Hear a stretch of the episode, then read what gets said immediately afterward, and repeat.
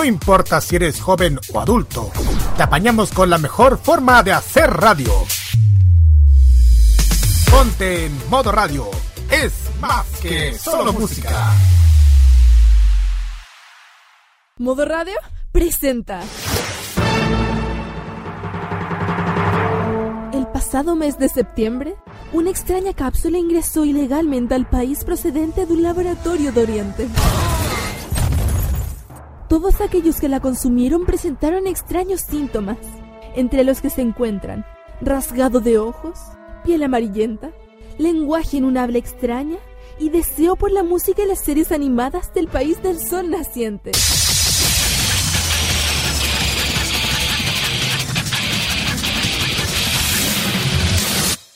Hoy, Roque Espinosa, Carlos Pinto y sus amigos abren el depósito de donde salió esta cápsula y amenazan con dar una sobredosis a la población de Chile y América Latina. Un depósito lleno de jarabe de waifu y pastillas del poder. Bienvenidos a Farmacia Popular en modo radio.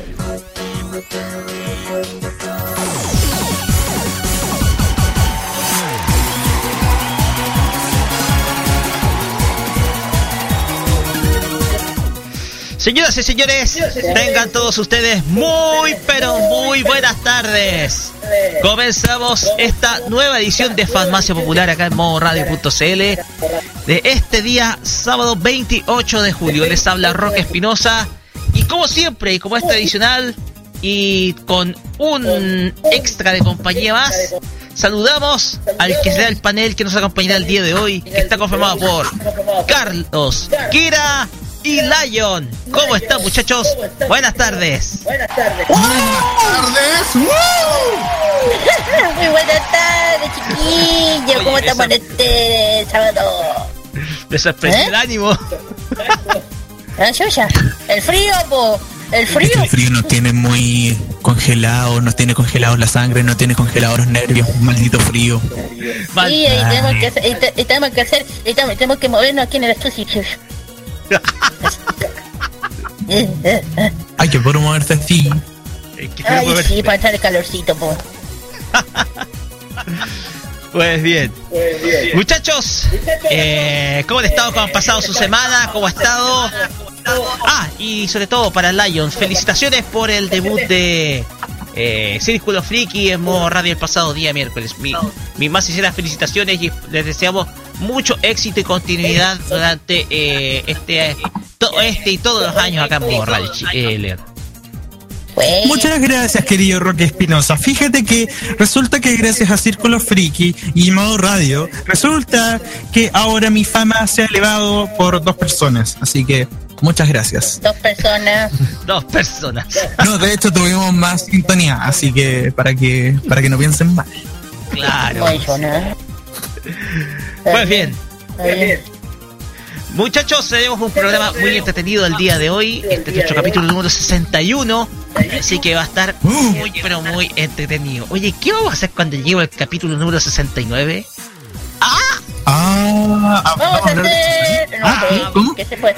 Yo pido ¿Qué te puede especial hentai, especial hentai. ¡Ah! ¡Chusa su madre! Tengo una revista ex manga por si acaso. Eh, Mándalo para acá nomás. Vamos a eh, tener... oigan. Hay una mujer acá, por favor, más respeto. Oye, tranquilo, también allá hoy. Ah, sí, sí. LOL. sí. LOL. Ya, ya, vamos a las secciones. Hoy día va a ser un programa muy divertido y vamos a comenzar eh, nuestro programa con el tema de la semana que tiene relación con los cartoons porque hemos visto que los estilos no cambian, que hay muchas quejas de que los estilos, que el tipo de animación, que el estilo CalArts, etcétera. Podemos decir, eh, luego de lo que vimos con eh, Thundercats Row, que existe una crisis en la industria animada del día de hoy. ¿Ah? Luego. Pero con eh, respeto. pero con respeto, claro. Lo vamos a discutir acá en acá en Farmacia Popular. Vamos a tener nuestro Fashion Geek con Kira y adelántanos un poquito, Kira, qué es lo que vamos a tener el día de hoy. Sí, sí, esta vez el barrio que ganó esta vez, Ikebukuro. Es el barrio que ganó esta vez en el Fashion Geek. que, eh, Estuvo bien, todo bien. Tuvo, tuvo un 14 votos como la otra vez. Igual chiquillo, un poquito más power, ya saben. Pero ya saben, ahí vamos a ver cosas interesantes. Este barrio, yo les digo, en cada barrio tiene sus cosas interesantes. Y este, créanme, que lo vale. Porque yo he estado leyendo mucho y estoy en estado que alguien que me lleve a Japón, please. Como que ya eh, estás, pero an- tienes anotado ya que tienes que visitar Ikebukuro. Así que, Sí, señor, porque ya con esto es como, ya vamos, ya estoy, ya sé dónde están, ya sé dónde están. Pues Y bien. cuando, yo- cuando se los diga van a estar igual, van a ser... Ey, Oh, ya. Todo eso va a ser sorpresa para, el próximo- para luego. También vamos a tener el bloque de noticias frikis con lo mejor que nos ha dejado la información de friki de esta semana. Valga la redundancia. Y también tendremos el Asian Top Chart con Carlos y lo mejor que nos dejó el ranking Mnet de Corea del Sur. Adelántenos algo, estimado Carlos. Pues lo único que voy a decir que en primer lugar eh, es un tema que la hemos escuchado la, la semana pasada. Este grupo de, de nueve chicas que la están rompiendo en todo el mundo está en primer lugar con un nuevo sencillo que la hemos escuchado la semana pasada. Esto estoy más, lo vamos a detallar hoy en el Asian Top Chart. Perfecto. Y por último, para el cierre de nuestro programa está el bloque vintage, el retro tune que nos va a traer, y voy a adelantarlo, a dos gatos que son muy, pero muy extremos. ¿Qué tan extremos? Ya se van a acordar para aquellos que son, principalmente fueron niños de los 90. Así que todo esto y mucho más, ahora en Farmacia Popular por modoradio.cl. Y como siempre, iniciamos con musiquita para comenzar a amenizar esta tarde. En esta ocasión vamos a iniciar con Now. Pero no es Now, sino Now. N-A-O. Now. Con esta canción que es el opening 1 de la serie de anime del año 2013 de chicas mágicas lindas, pechochas, lolis y mochas. Eh, Hyperdimension Neptunia. Esto es Epa. Dimension Tri Triper. Nada de EPA. Canción que escuchamos al en la cortina musical de Farmacia Popular. Sean todos bienvenidos y ya llegamos con, o volvemos, perdón, con el tema de la semana.「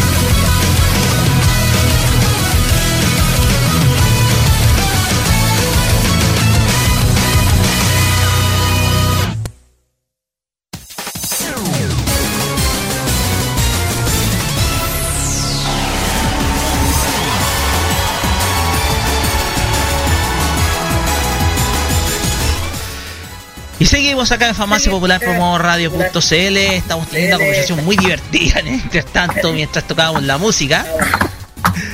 Pero. Eh, cosas de juego, cosas de juegos. Pero grandes matches. Grandes matches, oye, gran juego. Eh, vamos a iniciar nuestro programa con el tema de la semana, porque eh, se ha discutido muchísimo respecto a cómo se ven hoy las caricaturas eh, que vemos por los canales de televisión por cable. Todos tienen la misma forma, todos tienen la misma cabeza, todos tienen, no sé, la misma, el mismo diseño. Se ha hablado incluso de teorías conspirativas al respecto, la llamada teoría conspirativa de la eh, del llamado estilo CalArts del California Institute of Arts. Y pero más allá de eso está el hecho de que ya no se ven las mismas historias de antes. Como que la animación ha pasado de ser eh, valentía, lucha y justicia por solamente entretenimiento. Por lo tanto... Eso ridiculez o ridiculez. Ah, ya empezó a enojar Es por eso que hoy... Es por eso que hoy en, eh, en este nuestro programa vamos a discutir acerca de si existe una crisis en la industria animada norteamericana. Tomando un poquito como referencia lo que conversamos hace algunas eh, semanas atrás respecto al tema de Thundercats Roar. Sobre este cambio muy pero muy polémico y al cual llegamos a una conclusión unánime. A nadie le gustó.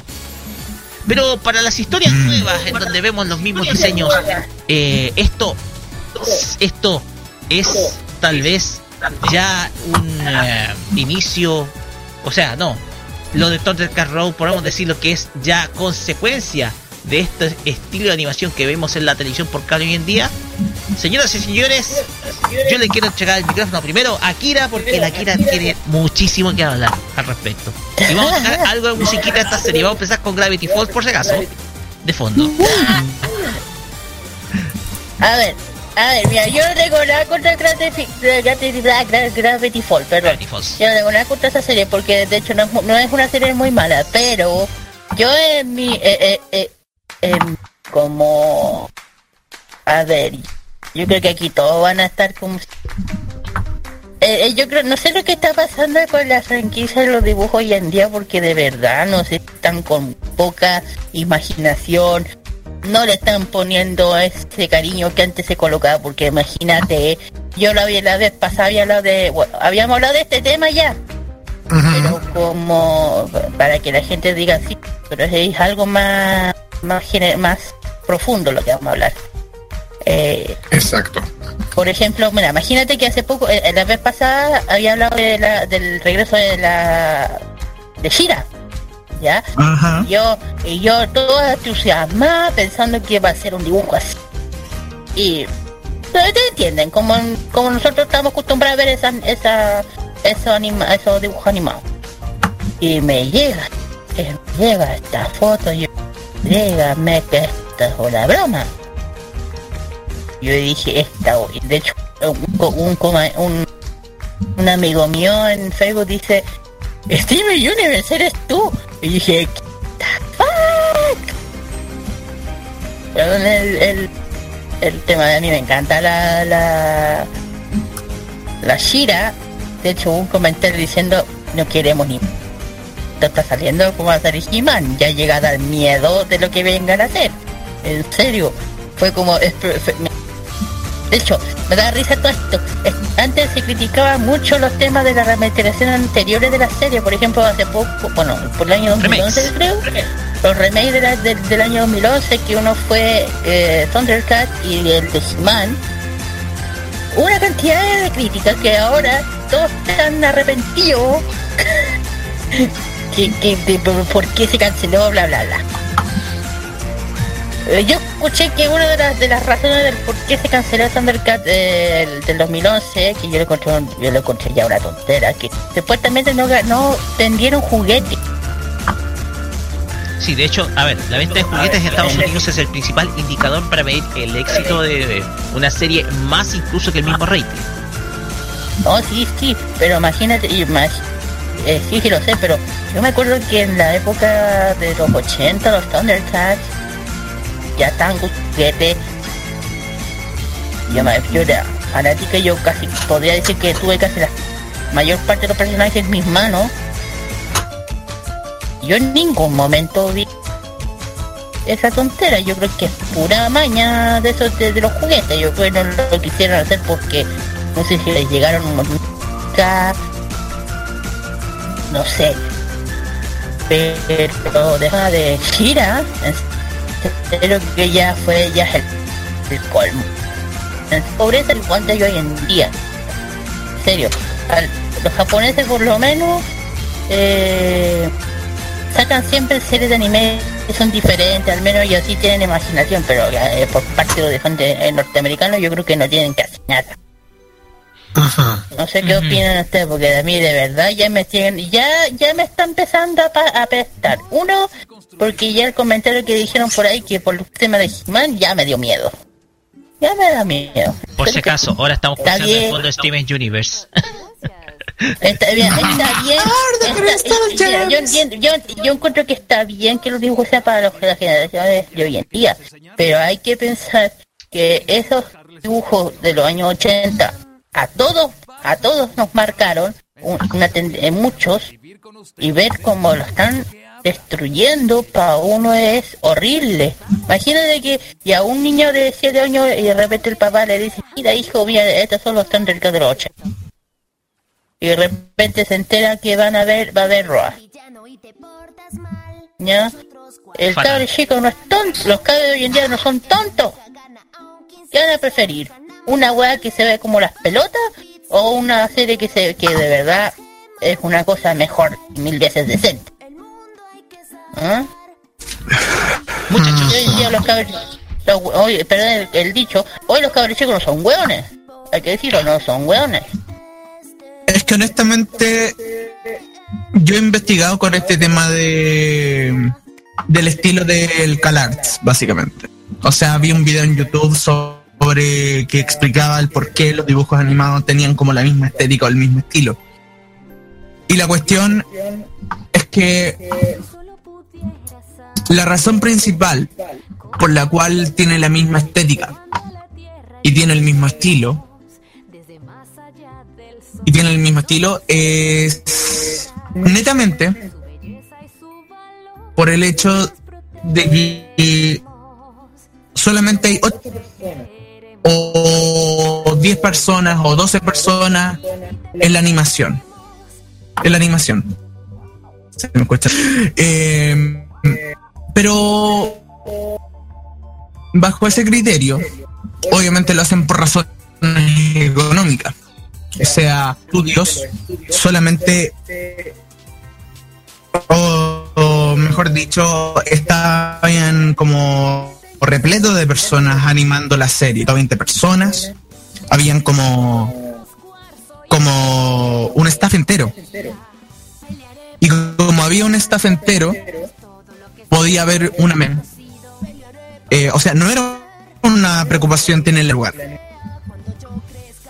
Pero como ahora la realidad es distinta y la economía de los canales de infantiles más que todo o sea, ¿qué se le puede pedir de más? Se le puede pedir eh, historia, lo cual yo encuentro una generación de historias, yo creo que la mejor en muchos años. Con el ejemplo de Gravity Falls, con el ejemplo de Steven Universe, de Gumball, de mm, Starlight. O sea, hacen historia, noción. Precisamente para las series infantiles, yo, para mi estándar, yo creo que están bastante bien. O sea, veo Steven Universe y soy seguidor de esa serie. Y me encanta el estilo que tiene, tal como es. Pero que se que, no se cambia el dibujo, siempre es lo mismo. Imagínate que con la Shira va a pasar lo mismo. Y el Roa también. Es que ahí está el inicio del problema. Cuando nos damos cuenta que los estilos se están repitiendo y se está volviendo monótono. Nosotros tenemos que reconocer que Steven Universe, que Gumball, que Gravity Falls, que Starlight son las primeras series que adoptaron ese estilo. Claro, está bien que lo hayan hecho. De hecho, a mí me encanta el escribir el mundo de Gumball porque lo encuentro muy entretenido. Pero lo que ya llega a pesar que ya las series que ya están llegando se están agarrando el dibujo de ellos tres. O sea que no no, no encuentran un dibujo propio. ¿Entendí? Sí, sí entienda. Sí. De hecho, Dross, de hecho, Dross, no sé si, alguien si conocen a Dross, es un venezolano súper conocido que es un súper conocido venezolano que vive en Argentina. Y yo lo sé porque me encanta. Él justamente habla de este tema. Habló de este tema. Mira, hizo mierda el tema de, de Roa. Así, con todas sus palabras. De, de que, qué está pasando, que, que, nos sacan su propio dibujo. Eso es, porque yo me acuerdo que todo, por ejemplo, vea, por ejemplo, la, el, la Hanna Barbera, un ejemplo Hanna. Imagina que Hanna Barbera está acostumbrada a hacer sus dibujos basados en niños que ya todos saben que es los yo y eh, Maguira Gorila, todos esos caricaturas. Huckleberry Hound. También, él también. Y de repente cambió su estilo a, a, por ejemplo, una de las series que sacó eh, ¿cómo se llama? No lo voy a decir porque si lo digo ahora el roque me va a matar. Podría ser los motorratones. Sí. Pues, entre comillas, esa serie que iba a nombrar me aparecen los motorratones. ¿ya? Hmm. Y imagínate que Hanna Barbera tirarse de una animación más dedicada a los niños, de, de, de, animales, que todo lo conocemos y de repente tirarse ya con lo mismo estilo de animal, ya pero un tema más potente. De hecho, en un comentario en YouTube decía, en, este, en la época que estaban dando esta serie, ya lo que se estaba viendo ya estaba avanzado a la época. ¿Me entendí? Yo digo, sí, sí, tiene razón. Y es como, ¿por qué los dibujantes de día no pueden hacer eso? Entonces, ¿cómo no pueden tener una imaginación o cambiar su, estilo a otro? O sea, Ana Barbera jamás salió del tema de los dibujos, o sea, de, de fuesen animales, o del espacio, jamás, pero siempre se mantuvo ese, ese, ese, pero siempre con lo, lo mantuvo a la gente más adolescente por parte de esta serie que no voy a nombrar. ¿Entendí? Y es como, ¿cómo no son capaces de tener imaginación y crear su propio dibujo? Yo encuentro un poquito así de estar calcando una weá, ya lo encuentro un poquito... Eh... Sí. A ver, eh, voy a tomar un poquito la palabra porque, a ver, a ver, a ver Miren, el, un tema determinante es la evolución que tienen, por ejemplo, las historias y también la evolución que tienen los personajes. Con eh, respecto a las series que estamos viendo ahora, las historias son muy interesantes y por eso han atraído a un público que incluso es también fanático de animación japonesa. Eh, hay gente que, por ejemplo, le gusta Gravity Falls, que le gusta Star, pero que no le gusta Gumball. Dicen que Gumball la encuentran tonta eh, Steven Universe también tiene sus partidas y también sus retractores, ¿ya? Em, eh, las historias que estamos viendo tienen que ver como, por ejemplo, eh, historias que pueden ir principalmente dentro de la línea de lo políticamente correcto, como se le llama. ¿A qué me refiero con ello? Me refiero principalmente al tema en donde se puede ver, por ejemplo, algunas por así decirlo. ¿Cómo podemos decir? A ver, algunos guiños de LGBTI, algunos guiños de inclusión, algunos guiños, por ejemplo, también de empoderamiento femenino, etcétera.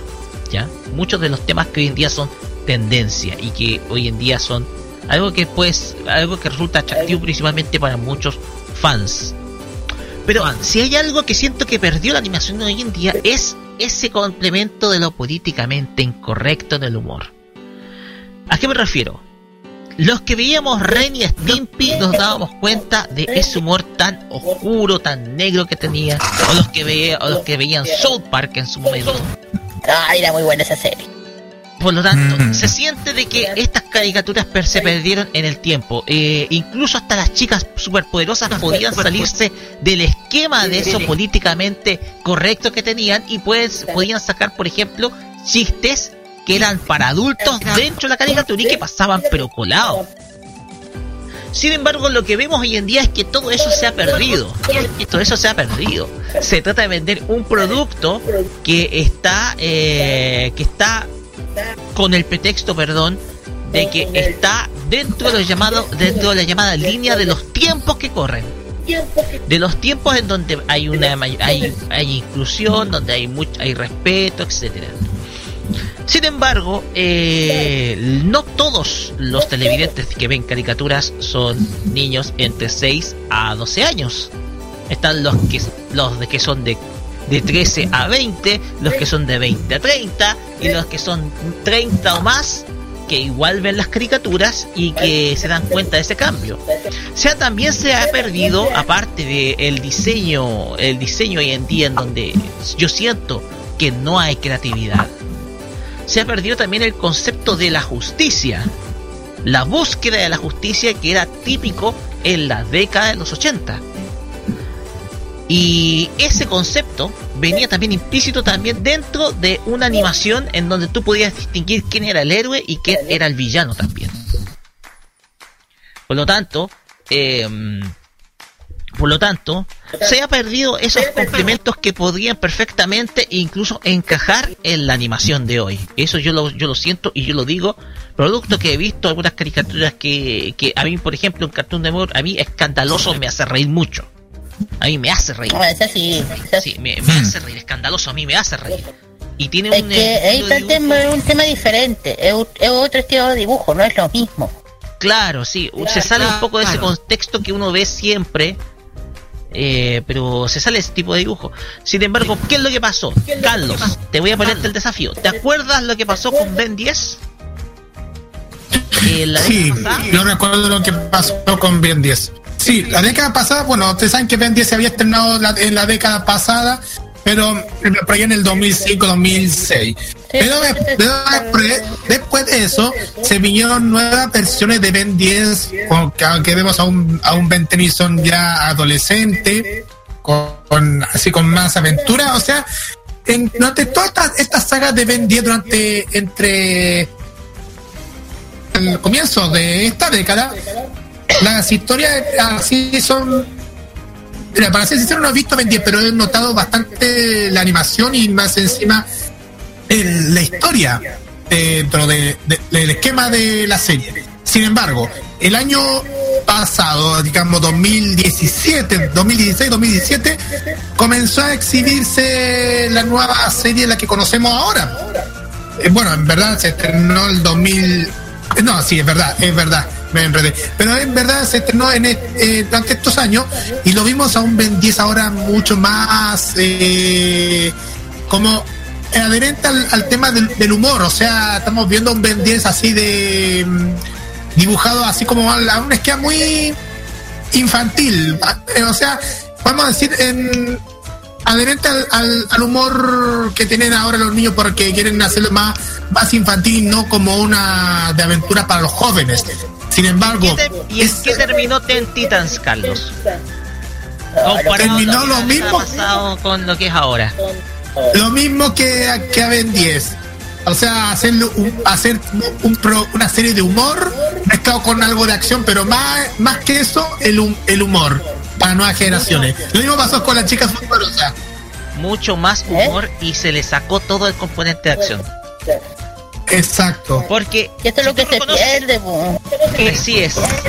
Ahí está el elemento que uno extraña de la animación. Que uno extraña. Ese es, el elemento que uno extraña de animación hoy día, porque hoy en día tú identificas a muchos personajes principalmente por su capacidad de su heroísmo. A Ben 10 lo, lo considera en la década pasada por su heroísmo, por sus aventuras, etcétera. Pero para hacerlo un personaje chistoso, como que no encaja. Lo mismo en Titans, lo mismo Go, ya estos superhéroes se convirtieron solamente en un equipo que solamente se dedica a hacer reír a los cabros chicos en vez de darles un entretenimiento principalmente basado en acción o en, eh, enarbolar sentido de la justicia. Por lo Exacto, mira, llevaron Dale, dale, digo después. No, dale, dale, Carlos. Eso lo quería complementar. De hecho, eran, de hecho, eran cuatro series de Ben 10. La clásica Ben 10, eh, Ben 10 Fuerza Alienígena, Ben 10 Supermasia Alienígena y Ben 10 Omnigers. ¿Y qué pasó? Ahora con la nueva serie que se estrenó en 2016, la cosa cambió. Mira, es lo que yo estoy diciendo, es que es lo que estoy diciendo ya la serie de hoy en día. Eh, mira, yo también el tema de Ben 10, antes me gustaba, antes, porque encontraba que era más acción, que había más, más interacción. Eh, te juro que ver cómo lo va a colocar. De hecho, si se dan cuenta de algo de Ben 10, yo antes me acuerdo que vendían constantemente los, los juguetes de Ben 10. Exacto. Hoy Todo tipo de no merchandising, básicamente. hoy en día no los veo ya. O sea, se ve, pero poco. Poquísimo. O, o sea, si yo digo voy a Make, se encuentra, pero poco. Bien poco. Y hay date a pensar por qué. O sea, estamos hablando de la primera, la primera de Ben 10 hizo boom. Después la segunda también. La tercera, sí. Y con esta, ¿qué pasó? Nada. Y, y- y- y- y ahí tiene el tema. Me están diciendo, y, y ahí, y ahí está el tema. Me están diciendo que por un tonto juguete cierran una serie. Básicamente el cambio generacional que está sucediendo últimamente. Eh, que en serio, en serio no dan una explicación mejor que esto por un juguete. Imagínate que, que desde de que salió este Ben 10 nuevo, yo no he visto tanto juguete eh, afuera, aquí. O sea, se ve, Pero pero, esas prácticas están empezando desde hace rato. pero era, constantemente los comerciales Cartoon Negro por los juguetes de Ben 10 y ahora no se ve casi ninguno. A lo que voy, ¿cachai? De, sí, de hecho, todavía nas- hacen juguete con la nueva serie y, y seamos sinceros, los niños de ahora les gustan esa, esa, es, es- eso, estas nuevas animaciones, a pesar de que nosotros que crecimos viendo esas animaciones clásicas, nosotros no, no nos gusta, pero bueno, ¿qué le vamos a hacer? Sí, pero imagina que ese eh. niño, que ese niño se pone, tiene ya, crece, tiene 14, ya tiene 10, 12 años. Y de repente descubre que hubo un Ben 10 mil veces mejor. Aquí- aquí, el cabrón chico, ¿con quién se va a quejar? Con Cartoon Network, no con los papás, porque es como que va, a- va a terminar diciendo, pero ¿por qué no lo mantuvieron? Claro. Dale, no. dentro de discusión, muchachos, perdónenme, es el tema de que otra de las quejas que se ha visto con respecto principalmente al tema de la animación de hoy es la falta de estilización. Porque, como lo compartí por interno, uno ve el estilo principalmente craneal de las animaciones de hoy. Cuando decimos craneal es cómo se diseña la cabeza de los personajes, el cráneo. Vemos que el algunas animaciones principalmente pierden principalmente el principalmente la estilización corporal o no más eh, antiguamente lo que, ¿qué es lo que nos encontramos que la estilización corporal de los personajes era cercano a lo que vemos en la realidad. A un ser humano no sé gordo flaco esbelto etcétera pero cercano a lo que nosotros conocemos a un ser humano Hoy en día, ¿qué es lo que vemos? Seres humanos que son casi cuadrados, o personajes, o personajes femeninos que son excesivamente delgadas, que parecen tallarines, o no sé, que son como exageradamente, no sé cómo decirlo, más rechonchas. Se habla de que eh, la estiliz- estilización corporal de la animación se ha perdido también. No sé qué, cómo, no sé qué encuentran en eso, muchachos. Yo lo que podría contar, eh, si es que me tomo la palabra, es que esto va nuevamente al punto anterior que planteé, que últimamente la- las casas de animación, las casas de animación están teniendo solamente 12, 15 personas trabajando. Y antes eran 100 o 150 personas trabajando. Es poco Y, personal. sola, y es poco personal, hay que decirlo, es poco, es poco el presupuesto que hay para las series animadas últimamente. Y no solamente eso, sino que también el factor de exigencia. Si de hecho eh, me gustaría hacer un paralelismo eh, con un género completamente conocido entre nosotros, que es el anime. El anime resulta que eh, muchas series caen en el apuro, en la exigencia y en la demanda. Antes eh, las series duraban eh, 52 episodios o 25 episodios si es que es demasiado corto. Y los animes duraban a un semestre. Y todo esto se debía a que había personal, había dibujantes, estaban en el estudio. Resulta que ahora en el anime, en el anime resulta que ahora solamente hay eh, un personal que está en el estudio, pero solamente para hacer las animaciones o los dibujos principales, que son los keyframes. Los keyframes, y resulta que eh, después dependen solamente de freelancers. Y los freelancers lo que hacen es obviamente los in-betweeners, o sea, para que la animación tenga movimiento característico que vemos en el anime. Pero básicamente es el mismo síndrome. Y como tiene el mismo síndrome, resulta que con el factor de demanda, que están siempre contra el tiempo y que hay poco personal, es la razón principal por la cual podemos ver que el anime ahora luce igual. Lo mismo pasa con los cartoons. Con los cartoons está sucediendo que hay poco personal, tiene que ser fácil de animar el dibujo y no llega a, a dar un rango de que la serie se pueda ver original. La generación pasada podíamos ver múltiples estilos y bueno, también por el hecho de que en Cartoon Network hubo una especie de crisis una especie de crisis donde no salían series que podían captar la atención a los niños. Se llamaba la, época oscura, eh, la cuestión de que eh, por cinco años Cartoon Network daban series, pero nadie le importaba un carajo. Chowder, por ejemplo. Y exactamente.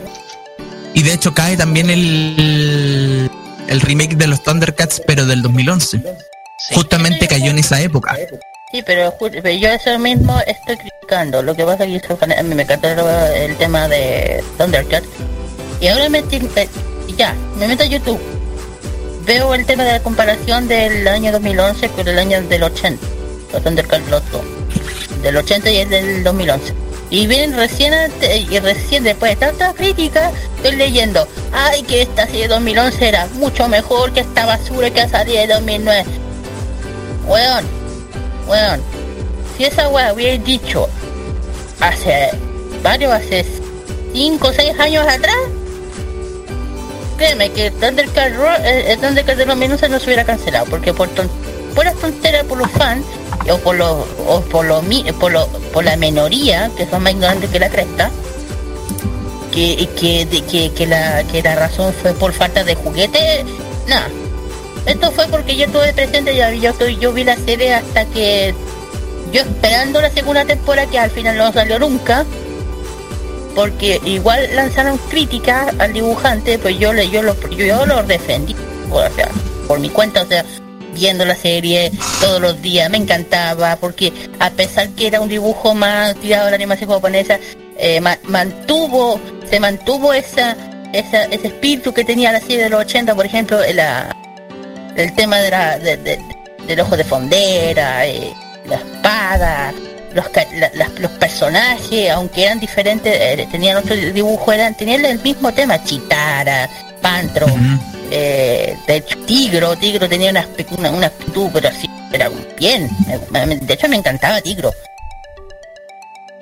Y ahora estoy viendo la agua de Roa y a mí me llega a dar como puta pena, vergüenza, que después de hace seis años ahora recién se están dando cuenta que el otro era mejor.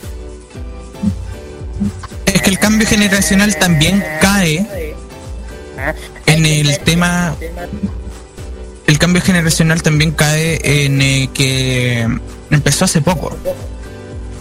Y es por eso que podemos ver un contraste muy sustancial. Eh,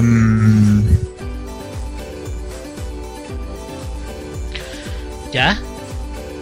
Eh, es un contexto de no pocos años atrás, hace cinco años, tipo hace ocho años, tipo 2010, 2009. Y también sucede porque el enviado desde ese año, desde el 2015, eh, eh, últimamente han habido muchos fenómenos que han sucedido y como que está nerfeado. Todo está como más blando, todo está como más amigable, todo tiene que ser eh, PC, que es el término que usan también en las Américas y los fans también se dan cuenta de eso. Pero digo, eh, eh, quiero esperar el otro año, te juro, el, el año del otro año. Te juro que llego a ver la guada de, este, este momento, hoy en día las críticas que se están mandando por YouTube o por Twitter es una es pero catastrófica el, el momento que se estrena esta weá créeme va a explotar la crítica va a explotar a un nivel que yo... La crónica de una muerte anunciada. Exactamente, yo te digo, de 100%, yo, yo siendo fanático, dije, ya lo dije de esta serie, te ha puesto un millón en el momento que esta cosa salga estreno al aire y de, de gente, personas en el mundo, tanto aquí en Estados Unidos, en todas partes van a hacer mierda esta weá. No dura ni menos, no va a durar nada. De hecho, un comentario por ahí que... capítulos, Kira. Va a durar, pero de, de, que va a durar ahí, sí. Pero al aire te dudo, dudo que vaya a durar mucho. Porque de hecho el dibujante de este mono de Thundercat me parece que igual terminó cerrando todas sus weas de Facebook porque todas sus redes sociales porque parece que, terminó de un, un, nivel de, de hostigamiento que está pasando por las redes sociales que es enorme que termina cerrando todos imagínate por el tema de la de The Titan, la ley action que anda la película real, la que va a salir, la, la que va a ser a la ¿cómo se llama? a la pelirroja, ¿cómo se llama? a la Starfire Starfire a ella a la morena, a la negrita, le la han criticado de una forma que juro que ella tiene la culpa ella no tiene la culpa cerrando también todo su resto de porque no cuando la cantidad de hostigamientos de los fans. Estoy hablando de los fans que antes de que saliera esta tontería de Titans que están saliendo ahora y te digo el momento que esta weá de Roa llegue el otro, el otro año ahí digo yo, me meto debajo de un por si acaso algo porque aquí a ver. Eh, me quiere el dato del productor, se llama Victor Cartwright, el de Thundercat Road. Eh, ya para ir finalizando, chiquillos. Un poquito para ir finalizando, chiquillos, ya porque ya estamos. Eh, ahora tengo que obedecer al tiempo. Eh, con respecto a que tú hablaste con la película de Teen Titans, eh, yo siento que hay como una tendencia que se está viendo, y lo mencioné, que es ir a lo políticamente correcto en donde por ejemplo se tiene que tener por ejemplo elementos propios de la integración propiamente tal de todo lo que son minorías etcétera. Lo que por supuesto mm. plenamente positivo. Pero eh, una cosa es apelar a ello y otra cosa es ajustarse o adaptarse a lo que es la realidad de la historia que todos conocemos. Por esas razones eh, está el enfado con por ejemplo eh, con esa actriz que tú mencionaste Kira y con respecto ya con eh, finalizando ya con el tema de Matón de Carroll, eh, lo que tú hablaste, que era Víctor Cartwright, que es el, el productor y crea, eh, por ejemplo, el ideador, lo que causó más enfado aún, ya para ir terminando porque por tema de tiempo, lo que causó más enfado es que dentro de su dentro de la nota que se hizo dentro del estudio Warner Bros. fue de que él dijo que se hacía con el respeto a la historia original Cosa que, con lo que cuando vimos ese video vimos que eso no era así. Por lo tanto, lo que veíamos es que el señor Cartwright estaba insultando la inteligencia de aquellos que vimos la serie originalmente. Y es ahí donde verdaderamente ardió Troya, más allá del tráiler que puede tratarse de una animación genérica cualquiera de hoy en día. Por esa razón... Es que básicamente el respeto es subjetivo, por eso. Claro. No, por de acuerdo con Sí. Por esas razones, ya se entró la polémica del diseño y el estilo de animación que se hizo, que se, que se adapta las animaciones hoy en día, producto de que eh, simplemente la queja hoy en día es la originalidad de los diseños. Y ahí, yo digo una cosa, a veces... yo creo que vamos a tener que hacer una segunda parte en otro programa, chiquillos, porque esto es un tema que va a seguir dando para largo. Yo, yo voy a decir, a veces, a veces lo correcto no es lo correcto, a veces. Eso quiere decir. A veces lo correcto no es. No más lo que Nada, a veces. Más que nada es eh, refrescar la memoria, pero respetando, claro está, lo que nosotros en el pasado conocimos, y eso también va el caso de Chira también, Kira. Muchachos, eh, finalizamos nuestra, nuestra interesante y entretenida conversación respecto a este tema. Y nos vamos a ir con música cuando ya vamos avanzando acá en nuestro programa. Y vamos a irnos con eh, nuestro primer doblete musical integrado por primero Porno Graffiti y el tema The Day, que es el opening 1 de Boku no Hero Academia. Mira, para todos los fans de la serie, para todos los que les gusta. Exacto.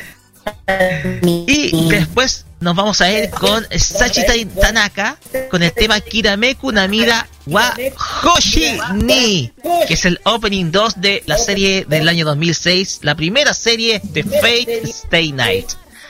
Estás en formato regular y vamos y volvemos con la exploración de Kira por Ikebukuro en el Fashion Geek. Vamos y volvemos.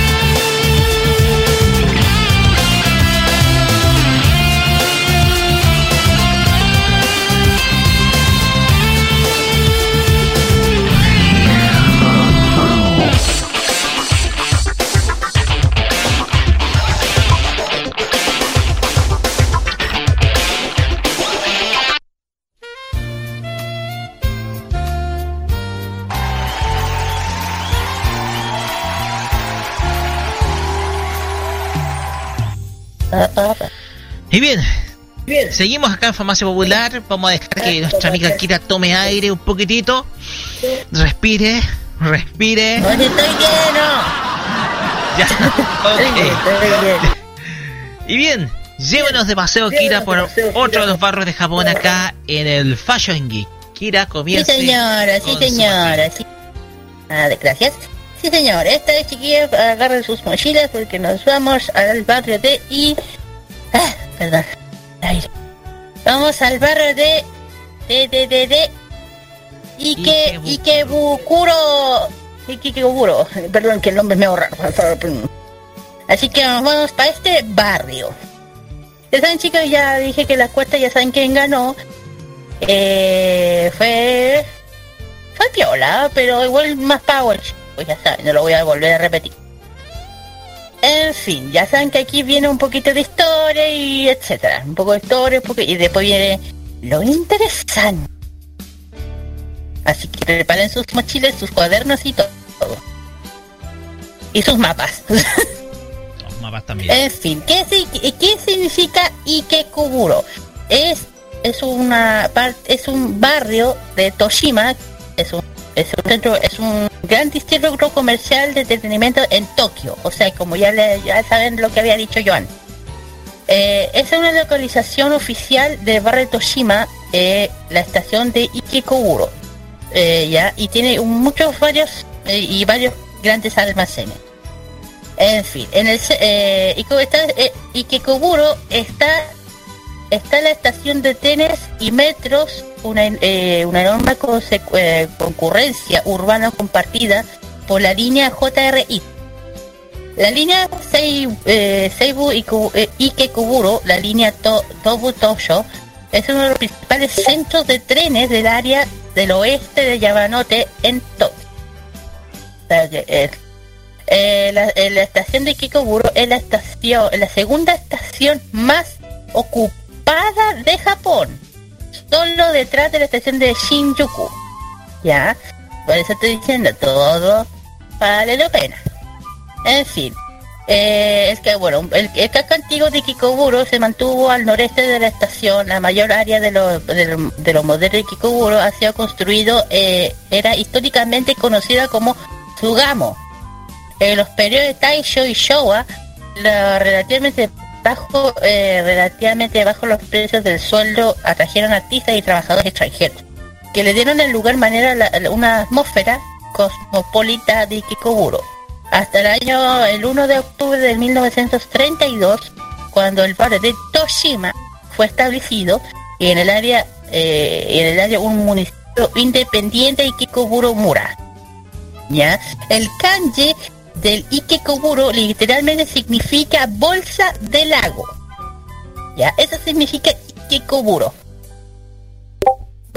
Eh, Ya. ¿Qué significa? Afuera de la li- hacia- afuera de la lis- de la salida oeste de la estación Ikekoburo del metro está cerca de una entrada a la nueva línea de, de Yurayuko y hay una pequeña placa que explica los tres orígenes del nombre de Ikekoburo. ¿ya? El primero es parte noreste del pueblo, había un lago con la forma de, alguien sosteniendo una bolsa. La segunda, que se había una vez un gran, un gran número de lagos en varios tamaños en el área, ya eh, formando así una bolsa llena de lagos. Eh, y la tercera, se hace mucho tiempo, eh, se hace mucho tiempo una tortuga que salió del lago llevado, llevando una bolsa en su espalda. Es lo que significa Kikoburo, ¿ya?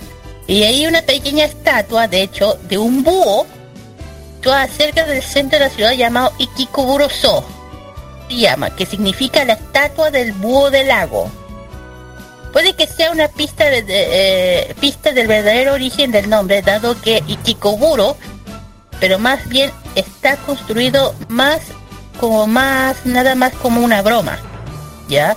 Un juego con palabras, como un punto de interés de la administración de la ciudad. El juego con las palabras viene, viene el significado alternativo de Fukuro, como búho, ¿ya? Que Fukuro, búho, se pronuncia como O al final de la larga, en lugar de la O. Corta palabra de Fukuro, que es bolsa. Quizás ese es el motivo que la estatua del búho se convirtió en el famoso lugar que se encuentra en el lago de la línea de la estatua, de Hachiko, eh, que es lo raro, que está localizado fuera de la estación de- Shibuya, ojo con eso, que es como, oh, bien. En fin, saliendo un poquito de la historia, porque ya yo creo que igual es, yo le digo, es interesante, interesante, ¿ah?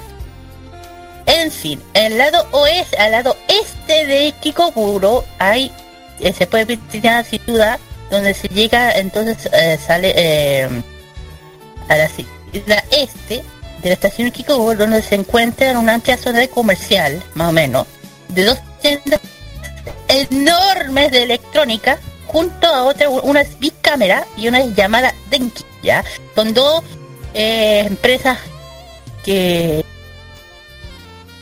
¿cómo se llama? Eh, concentran una gran cantidad de marcas de cámara, de, tecnología, cosas que, no se ve acá. Los grandes almacenes como Saibu, ya Perco, sobre todo la, sobre todo el tema de la moda. Y los y, eh, también ta- y no también el, el Sushi City y el Otome Roa. Ahí vamos a ver qué significa eso. Aquí viene. El Sushi es el San, el Sunshine City es un complejo de edificios más o menos enorme inaugurado en el año 1978. Fue la primera en la ciudad dentro de la ciudad. O sea, en Tokio una, una idea de vanguard más o menos, ¿ya? En esa época que, que no solo para Japón, sino para todo el mundo. El complejo consiste en cuatro edificios de baja estatura y un rascacielos que es el más grande, que es el Sushine, que, que tiene 60, que fue el edificio más alto del Asia hasta el año 1985. ¿Ya? Aquí tiene lo interesante. Este edificio incluye algunos de los restaurantes panorámicos que es del piso 58 al 59 y una plataforma de observación abierta al público que es el piso 60. Sería algo parecido como el Costanera. ¿Ya? Otro edificio eh, que pertenece al complejo son unos, unos rascacielos más bajos, que es el Sushi Prime Hotel. O sea, está en el mismo hotel. No, está en el mismo edificio. Está en el mismo. ¿ya? Son dos edificios de baja altura que albergan muchas tiendas, y restaurantes y alguna atracción. Y un acuario y un planetario, un museo, imagínate. También está tres importantes eh, locales. Uno es Namako Downtown, ya saben que es Namanco. Otro es G-Wars, entre las muchas tiendas se encuentra también el Pokémon Center de Tokio. Chan, chan, chan, chan, chan, chan, Mm, Disculpe. chan, chan, chan. Ah. Pokémon Center. El Centro Pokémon. Center de, de, de Tokio. Correcto, yo había dicho que había más de uno. En fin, la plataforma de observación de, que se llama, de hecho el nombre es muy parecido al de aquí, él se llama Sky Circus Sunshine 60, es como de aquí. Ya, eh, eh, la, la digo, la apertura de este sitio, si alguien va, es de 10 de la mañana hasta las 22 de la noche, 22 horas de noche. ¿Ya? La, eh, la- la plataforma está en el, el piso 60 de unos 240 metros de altura. Si alguien tiene problemas de altura, no suba. en fin, el Pokémon Center Mega Tokio. Su hora de apertura es de a las 10 de la mañana hasta las 20 horas, para que el Pokémon es, es más, es el más grande de Japón, que probablemente del mundo entero. Eso, ¿no? Es decir, que la tienda oficial dedicada por completo al universo Pokémon, qué pena que Dani no está Qué pena. con, si lo escucha por ahí, va va a cortar la pena. Con muchos artículos, con muchos, con muchos artículos exclusivos en venta que se encuentra en el segundo piso del centro comercial Sunshine City Alpha, dentro de Sunshine City, o sea, dentro del edificio. bueno, el otro importante, eh, que, eh, otra de las atracciones importantes es la McDonald's Town. ¿Qué es esto? Es un pequeño parque temático cubierto situado en la segunda planta del edificio de Sunshine. Esta es un parque fue renovado también en el año 2013. Cualquier información eh, es un puede surgir una increíble sala de videojuegos del futuro. La realidad es algo completamente diferente dentro del hecho de los juegos. Atracción de carnavales como casas que encantadas, juegos con premios, etcétera. No sé si eh, la más interesante para un de adultos vista el Town. Es sin duda el patio de comida divertidos de dos áreas, Namyak Ya- eh, Yaso Stadium, ¿ya? dedicado a la bolsa más, más típica japonesa de origen chino. Y la Fukubukuro Desert Yokocho, donde se puede eh, degustar de crepes, helados, tortas, otros dulces, pues un montón de ñoñerías, una mención especial de la tienda de helados, donde uno puede elegir entre 50 sabores, incluyendo algunos muy extraños, helado con sabor a calamar. A calamar, curry, miso, berenjena, asada, ajo y otro. ¡Bleh! ¡Qué asco!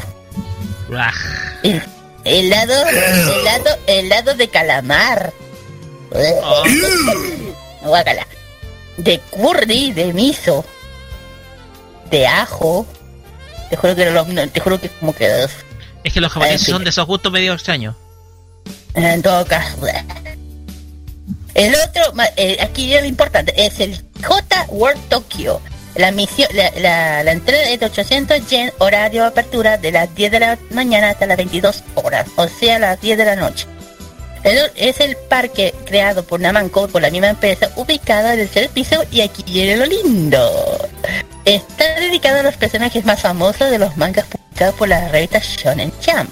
En particular, las series como Dragon Ball, One Piece y Naruto. En el interior también hay un patio de comida con varios platos dedicados y con temáticas de tiendas de algunos de los grandes exclusivos de las series de anime. El tercer lugar me gusta, eh, eh, a menudo los turistas de todo el mundo son fans del anime y el manga. Aquí, tam- aquí hay varios. Cuando leen sobre la existencia de, ta- de tal lugar, comienzan a soñar despiertos, con ganas de visitarlo, pero luego la realidad resulta muy diferente.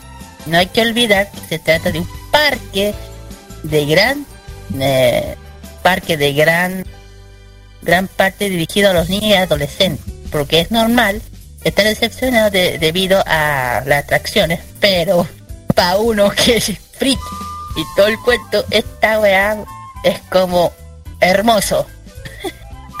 de hecho, para que, de hecho voy a subir este tema, eh, les voy a mandar la página oficial de, Naman, de Bandai Namco donde se puede eh, ubicar eh, la, toda la información sobre este de este parque con todo lo eh, lo que ofrece eh, atracciones juegos comida y, y- y también el tema del ticket parque y todo el tema. Ahí van a ahí estoy mandando después la información estoy mandando el tema de de Yanko. Desde, desde se han visto de repente en, en Facebook mucha gente sacándose fotos, no sé, en Japón con Luffy o Naruto, comiendo cosas así. Ya, es este sitio. Este es famoso sitio. Jan World, así se llama. Ya. Ok. Tan tararán, aquí viene lo jugoso. Ver, ¿qué es lo jugoso como una fruta? Ya. Aquí tiene el, ah, eh, el sitio más. Se, eh, se llama Otome Rodo o Roat. Se trata de su nickname dado al área muy limitado de Kikubuki, cerca de Sunshine City. Que es lo último de año está, está ganando popularidad como el Akihabara para chica. Mm, contiene- Déjate mirar con tiendas especializadas, por ejemplo, de mangas yaoi, amor, sexo con entre hombres, otra vez. Si hay niños, si hay niñas aquí, no oigan. No, no, no, no imaginarlo como una especie de Akihabara para homosexuales, porque este tipo de cosas en Japón realmente muy popular entre las chicas. No comentarios. Y también el área donde está abierto los primeros, donde están los primeros cafés made para niñas. Atendido por chicos vestidos de mayordomo, te apuesto. Estilo Donde- donde- son chicos guapos que tal vez vestidos de mujer que te sirven. ¡No! Y también... No, ya, y- no te lo puedo creer. Sí. Y, la tienda, y, la- y las tiendas principales de la calle, una es Animate, con ocho pisos, ocho pisos llenos de chicas de escuela secundaria buscando yaoi. O sea, es un recinto enorme, enorme, que minoría de anime, videojuegos de manga. Eh, de hecho, este, este- el Animate fue inaugurado en el 83, fue la primera. Hubo otras, en uno en California, pero cerró y otra en Osaka. La única que queda está en Japón, en el Kikoburo. Y eh, esta es, la- es donde se produce, donde está la mayor cantidad de mangas ya hoy. Ya. y también Permiso, hay una voy a rama... colocar una cancioncita de una serie por ahí. Y también hay ramas de otras famosas tiendas para otakus como Keybox y el más importante es la tienda Mandarake. Mandarake. Cualquier aficionado del manga conoce la cadena de tiendas Mandarake, la cadena de tiendas del manga de anime producción relacionados más importantes del mundo. En las tiendas Mandarake eh, po- podemos encontrar anime, mangas de segunda mano, toys de varias temáticas especialmente destinados a mujeres, coleccionables artículos relacionados con los manga anime, además de revistas, libros, artículos de idols más famosos del país, especialmente Idol Johnny. La primera tienda de Mandarake abrió en el año 1987 en Nanko Dawo- Dawon. Es una tienda de mangas de anime, hay aficionados coleccionables, ya lo dije. Eh, hoy en día, más de veintena de tiendas que cada, cada una especializada en un aspecto concreto. O sea, desde tiendas especializ- especializadas en artículos idols masculinos y femeninos, pasando por cosplay y naturalmente de tiendas especiales de, mangas y don'ts. Ah, eh, eh, y de todo eh, y de todo en todas las tiendas algunas están especializadas en un tema concreto, ya lo había dicho. Por ejemplo, el Mandarake de Kikoburo está situado en plena Otoe Roa, la Quijabara de mujeres. ¿ya? Por decirlo de alguna manera, podemos encontrar multitudes de mangas doyen para mujeres, o sea, ya saben, ya hoy. Por eh, mientras que el Mandarake, hay dos, el Mandarake de Shibuya, que es frecuente ver clientes cantando temas de anime en escenarios de karaoke. ¿Ya? ¿Queréis un surgido de cultura pop, del manga anime, artículos, manga, el mandarake es uno de las eh, es una de las visitas que no debe, no se debe faltar si uno va a Japón. Yo, yo, yo te digo, si me llegan a mandarake, yo no salgo de ahí. yo no salgo de ahí. No, no, no, no, no, me tendría que con una, una cuerda, vamos, mira, vamos, no.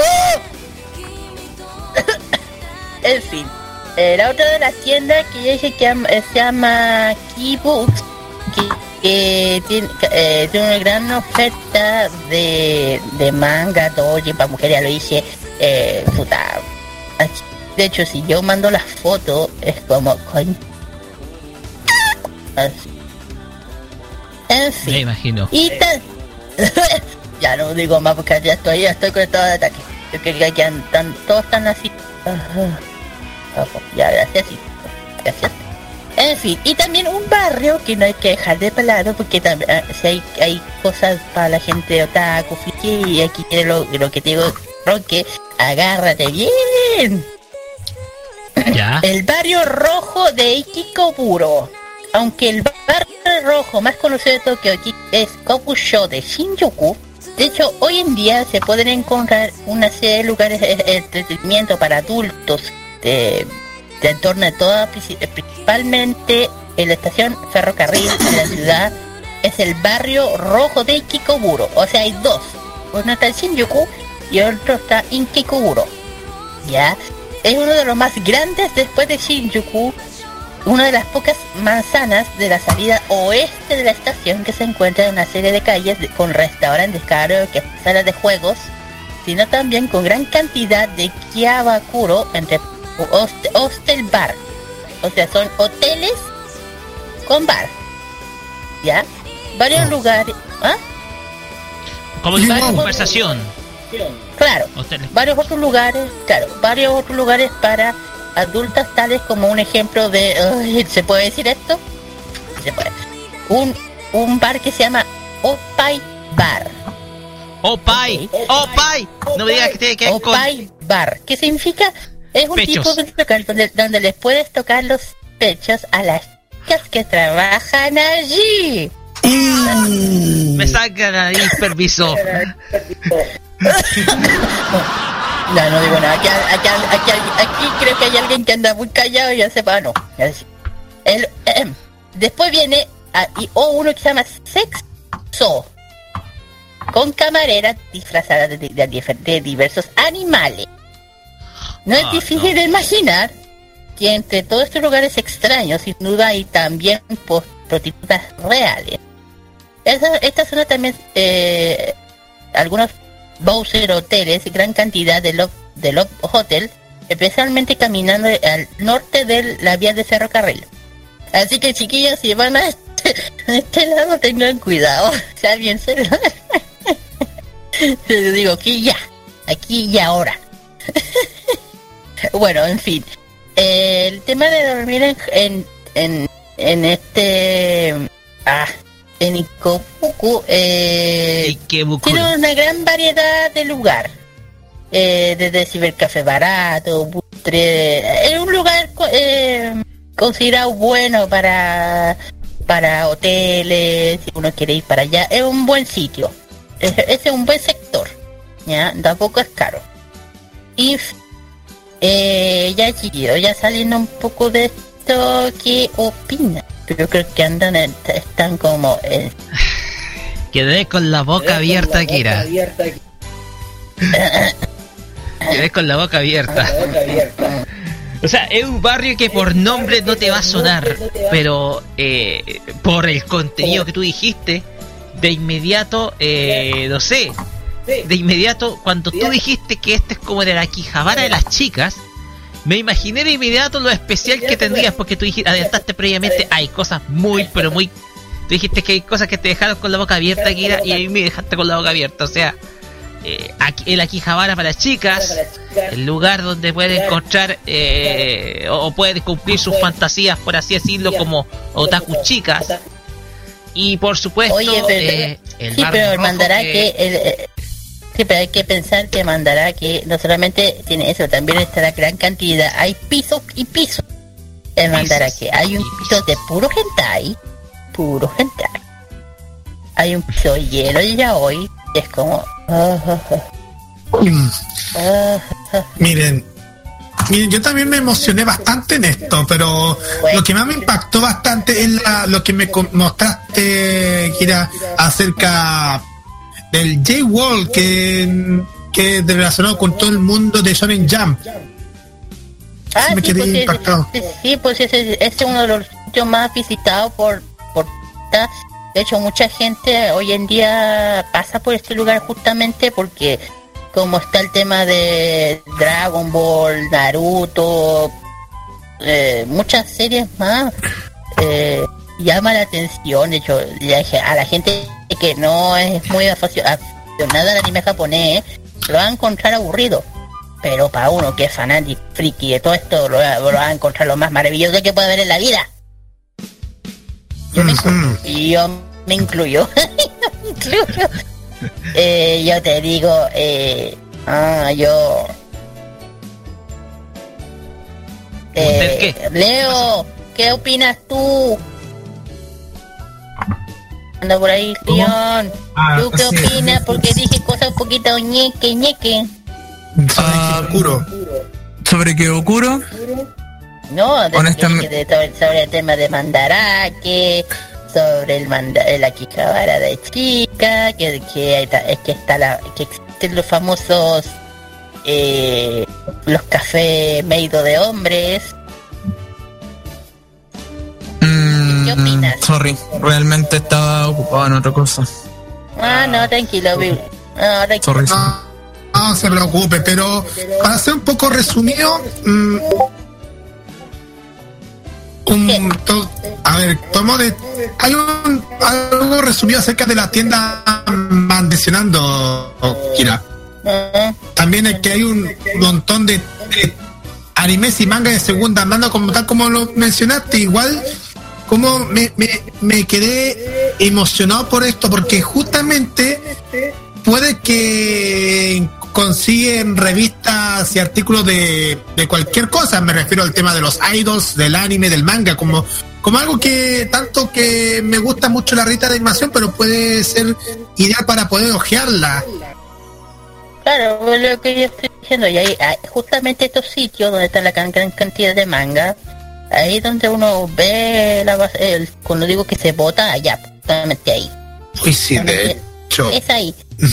Ah, sí. De hecho, vi un video acerca de, de este local y, y fíjense, también no solamente hay de revistas, sino que también, también videojuegos y también dif- eh, disfraces, de- o sea, de todo, tal como tú mencionaste, Kira. Sí, pues de cosplay, de puta, de merchandise, de un montón de, de hecho este, este, este sitio aparte de Quijadara, este es el segundo, es como el, el Segundo barrio más de otaku, de, gente friki, es este, es este. Pues yo estoy diciendo, al norte, ¿dónde estás? Porque cuando yo ya estoy, ya quiero ir a Japón, yo ya sé para dónde voy a ir. Yo también. Yo ya sé para dónde voy a ir. y tú, Roque, yo andaría con, yo te agarro de las mechas y digo, vamos para acá. Aunque me digan que no. Ay, Dios mío. Ya. ¿Qué? Puede ser nomás. Cuente. ¿Ah? No sé. No sé, ya, bien, no importa. Ya, chiquillos, terminando ya con, con el bloque de Fashion Geek, ojalá que les haya gustado, chiquillos, les haya, les haya dado risa, que es la idea. Se viene la ¿Tienen música. alguna- que se termina, si tienen... Contratarán occidentales para que le coloquen orejas de gatito, porque me gustaría ser metiendo frente a una japonesa. Disculpen. Ok. Ah, ya. Vamos a la No, música, ya, Kira. Sí, sí, espera. Eh, ya saben, chiquillos, cuando ya terminando el programa, se viene la segunda eh, cuesta de Fashion Geek, que esta vez va a ser diferente. ¿Por qué? Ya saben por Porque como esta se, como se está haciendo la ah, la marcha Harajuku, eh, la voy a dedicar a eso, a la moda. Así que vamos a, Perfecto. vamos a dar un poquito de moda, vamos a salir un poquito de los barrios, vamos a volver a dos modas, aquí ya que estamos en el tema. Y bien, ya, ya cerrando con el bloque de Fashion Geek, viene la música. El primer canción es Yoshike de E-High de la can- del opening de Shingeki no Kyojin, Red Swan. Y la segunda es Criminal, Criminal Baby del grupo Visual Kei Mare. Y el próximo bloque, el tercer bloque de, eh, de, Farmacia Popular, la noticia friki en modo radio.cl. Vamos y volvemos.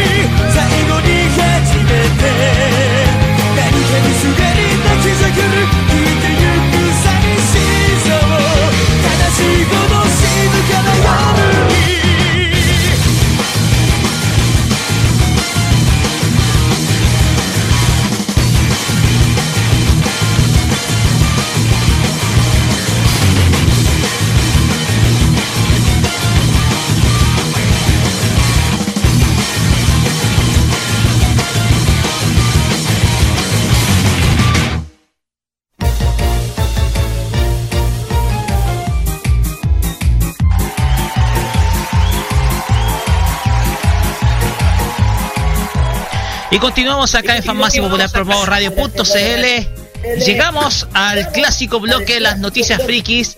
Pero antes, vamos a.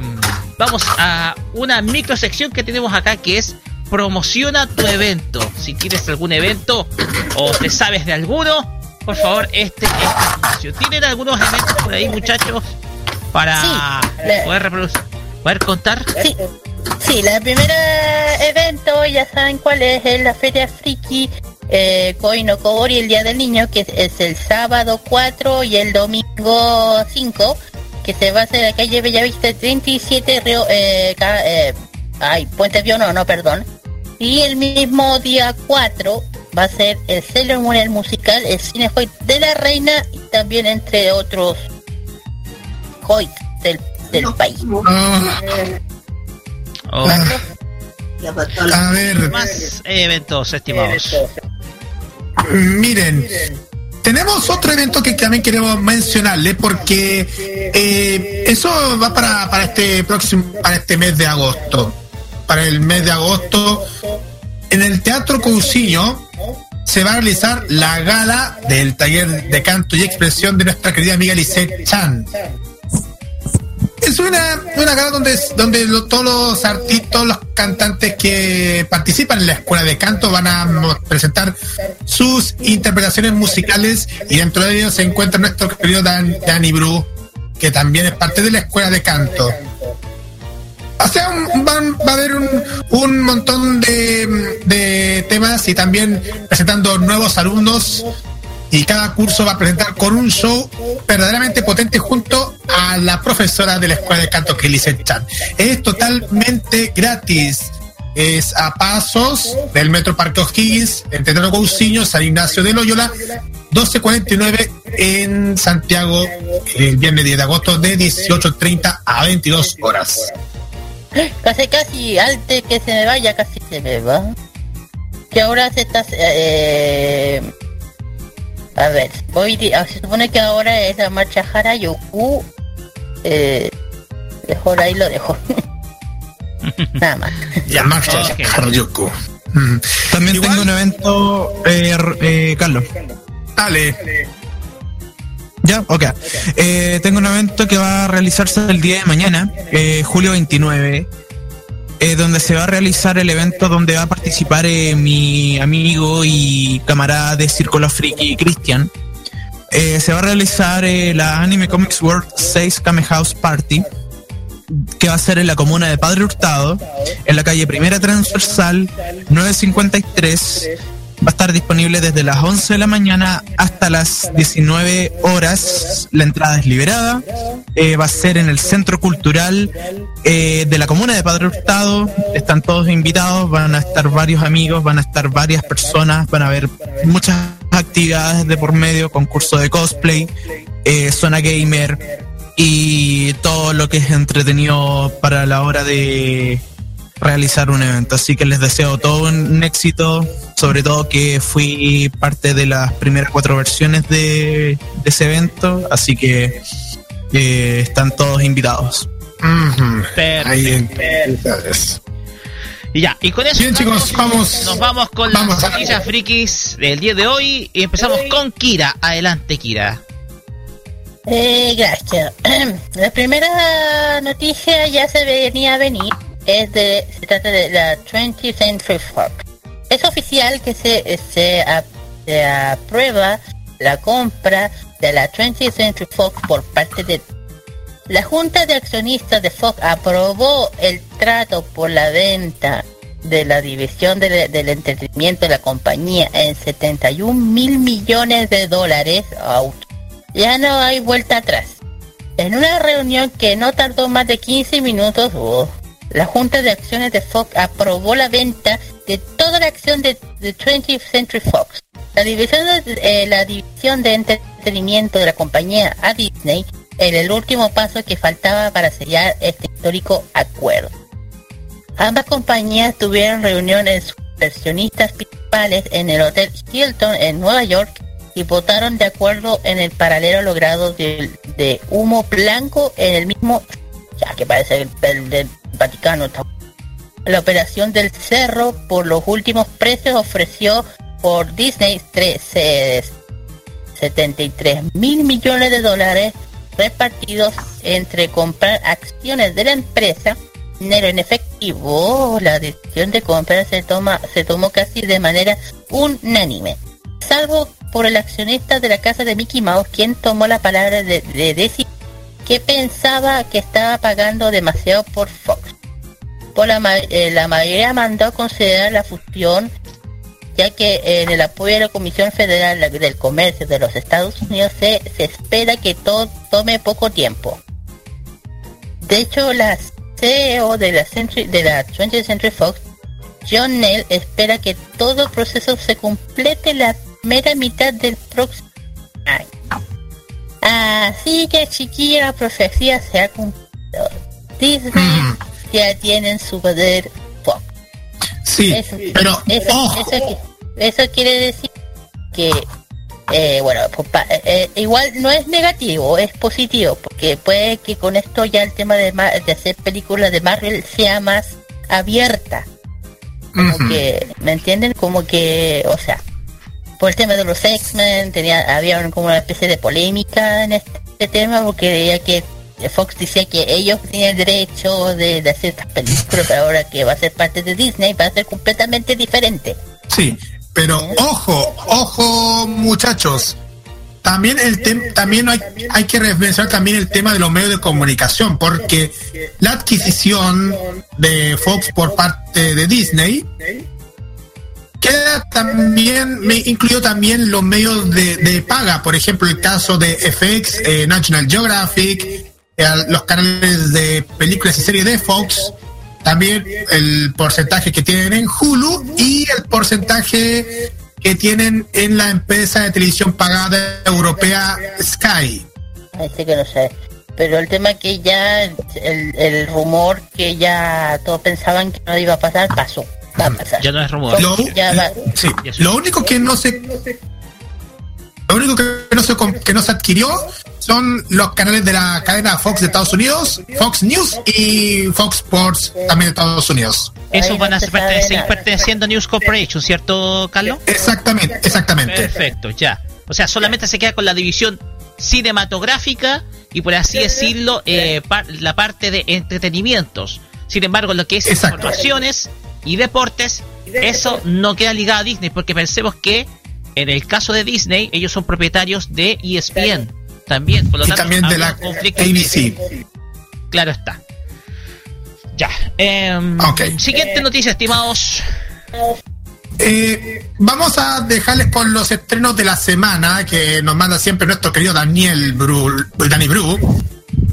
Eh, para el lunes 30 se va a estrenar la nueva temporada de Marvel Future Avengers. Va- vamos a saltar al viernes 3 de agosto porque se vienen dos novedades. Primero, el estreno de la película de Boku no Hero Academia y la serie Munyo Toro- Toroji no Majuritsu Sodan Himusho. Y el sábado 4 se va a estrenar las películas K7 Story Side Blue y el especial de Chikyo Chikyoriori. Ahí sí, Chikyoriori. Así que estos son lo que son de novedades en el mundo de la animación y también del cine, porque ahora metemos con el tema de, de Avengers también. No es cine, de serie también, sí. Ya. Em, la siguiente noticia tiene que ver con Boku no Hero Academia y la película que se está por venir pronto. ¿Ya? La revista japonesa Weekly Shonen Jump, que es la una de las principales de, dentro de la dentro de la Shueisha, ha revelado el diseño de David Child, que es el personaje inédito que va a participar en la película que se va a estrenar pronto de Boku no Hero Academia titulada Boku no Hero Academia The Movie, The Two Heroes. Además, se confirmó que la franquicia tendrá una serie de novelas spin-off para el próximo año 2019. Aquí, eh, si ustedes buscan por internet, pueden encontrar el diseño de este nuevo personaje que es más o menos de mediana edad. Ustedes pueden darse cuenta que se sume, se suma a, a- a otros dos personajes nuevos.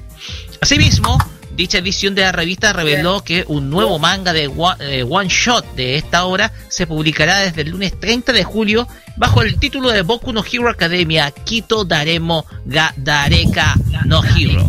Todo el mundo es el héroe de alguien.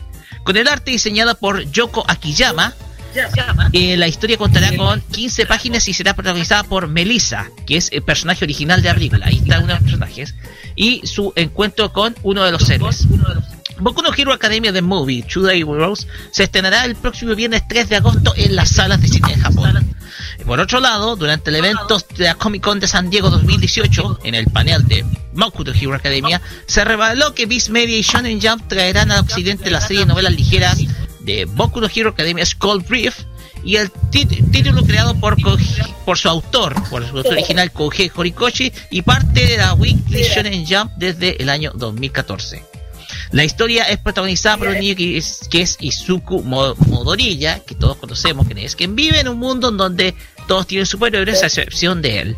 No hay más detalles de por el momento, sin embargo, van a ser revelados más adelante. ¿Ya? O sea, esta es la información con respecto a la próxima película de Boku no Hero Academia que está pronto a, estrenarse en los cines de Japón. Vamos con la siguiente noticia. No sé si alguien dentro del staff acá tiene alguna. Yo tengo una noticia al respecto. De hecho, voy a tratar de hacer una especie de Lion Blaster de noticias. Esa referencia a Power Rangers Tormenta Ninja. Resulta que el día de hoy eh, se ha anunciado que la serie eh, que fue popular durante el año 2009 en Japón y en las Américas, Code Geass, Fukatsu no Lelouch, Sequel Project van a hacer un anuncio importante en agosto 3. En la cuenta oficial de Code Geass eh, han, ha dado como una especie de teaser eh, con una noticia respecto a el día viernes que harán obviamente un anuncio importante. Todo esto indicaría que va, a s- va a tener relación con la secuela que va a tener eh, esta gran serie, que la recomiendo bastante al público, y que, y que se va a transmitir en eh, Shinjuku Alta Vision y Akibahara UDX Vision a lo largo de las pantallas de Tokio.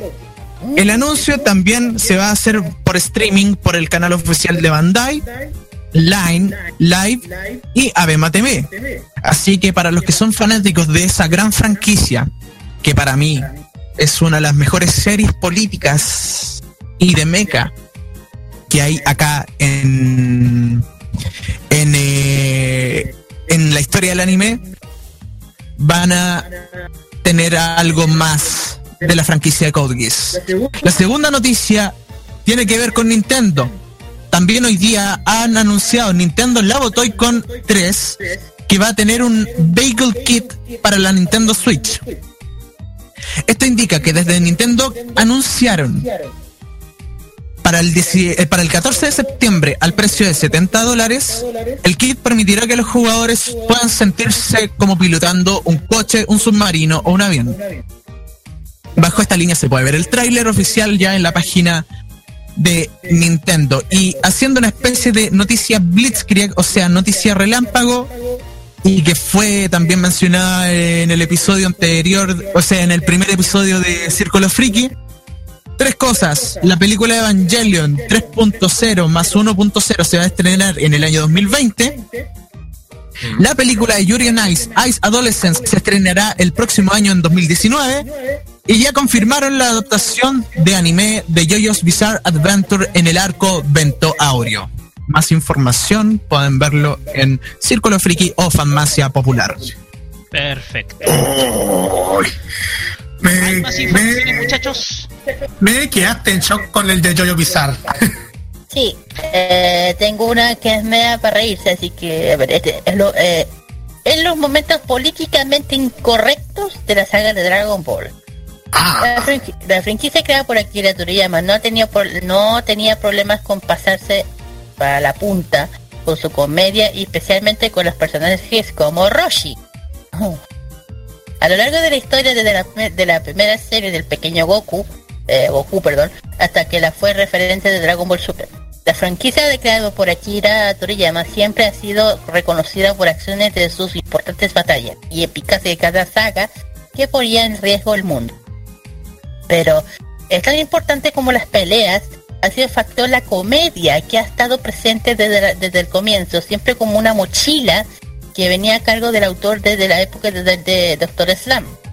Para Dragon Ball la comedia también se transforma en un sello característico, elenco de sus protagonistas personajes secundarios. Permitieron que se ganase el afecto de toda la audiencia. Claro. Claro que es, eh, en ese camino se propuesta, eh, más de una impresión no tenía problema de excederse.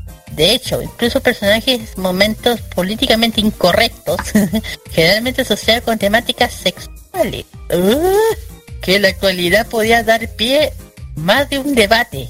O desde una ropa interior usada como objeto de obsesiones hasta la situación derechamente pervertida de toda la serie de Dragon Ball, no se re- restringieron la hora de hacer reír usando diversos códigos, que incluían dieron de pie a segmentos fuera de lo censurado de su exhibición, a la televisión abierta como parte del doblaje en español.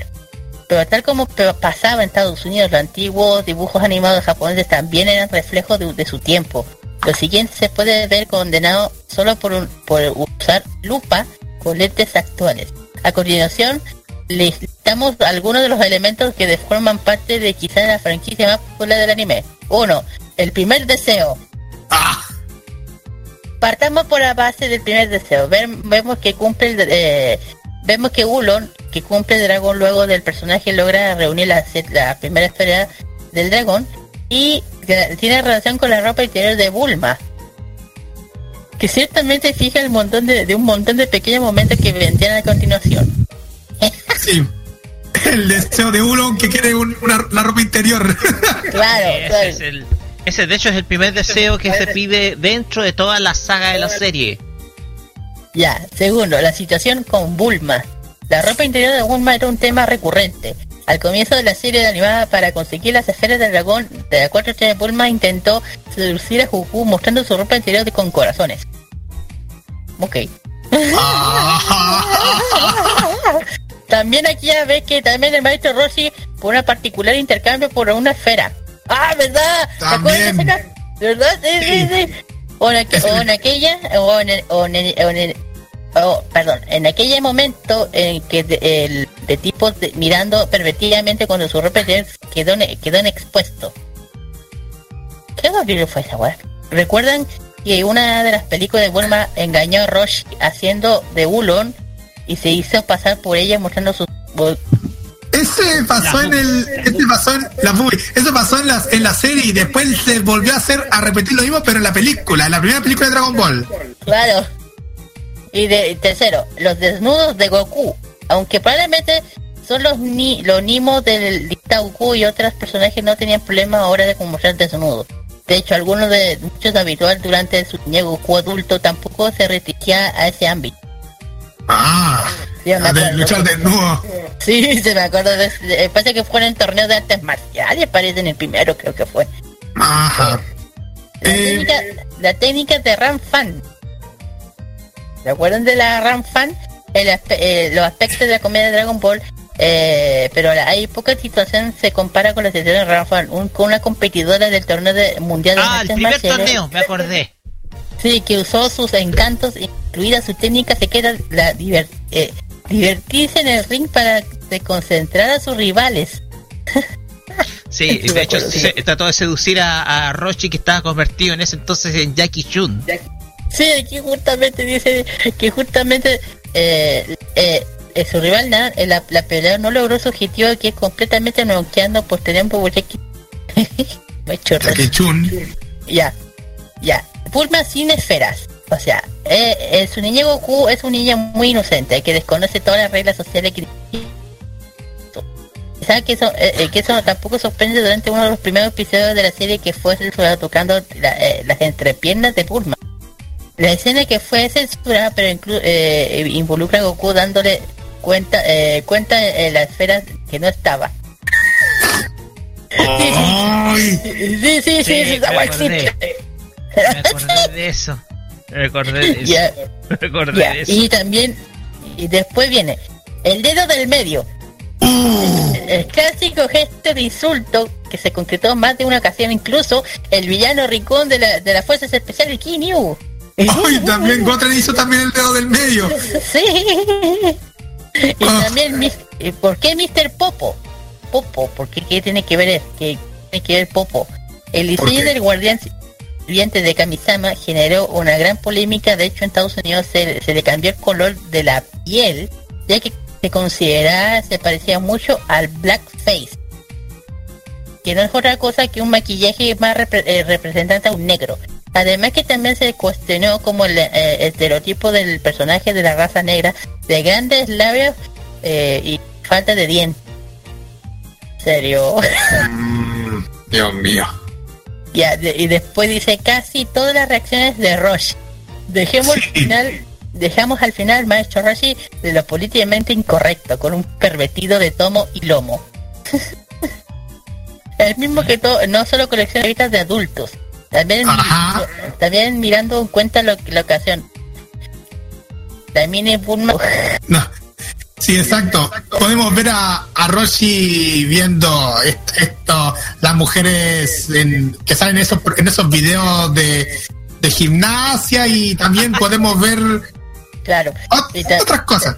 Quizá también eh, eh, también decidió que en ese sentido que ocurre Dragon Ball Super, ya que cuando Rosh se encuentra en- en- entrenando por el torneo de la fuerza, decide derrotar a su única de- eh, debilidad a las mujeres.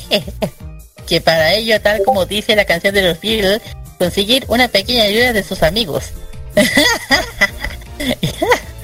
ya. Ah. Ya, ya. Eso chicos, yo estoy muerta de la risa aquí. Bueno, creo que eso podemos dejar, todo esto lo podemos detallar en la fanpage del programa. sí, sí.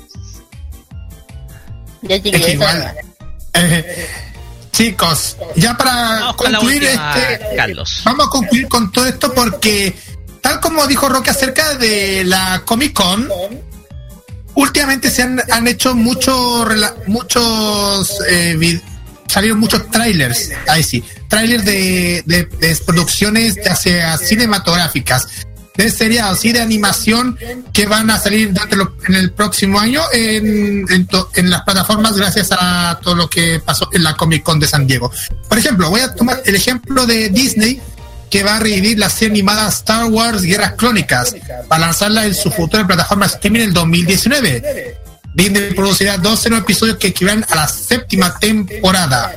La media es, inusual, pues esta serie culminó en el 2014 y han pasado cuatro años desde entonces la fecha a la fecha del anuncio.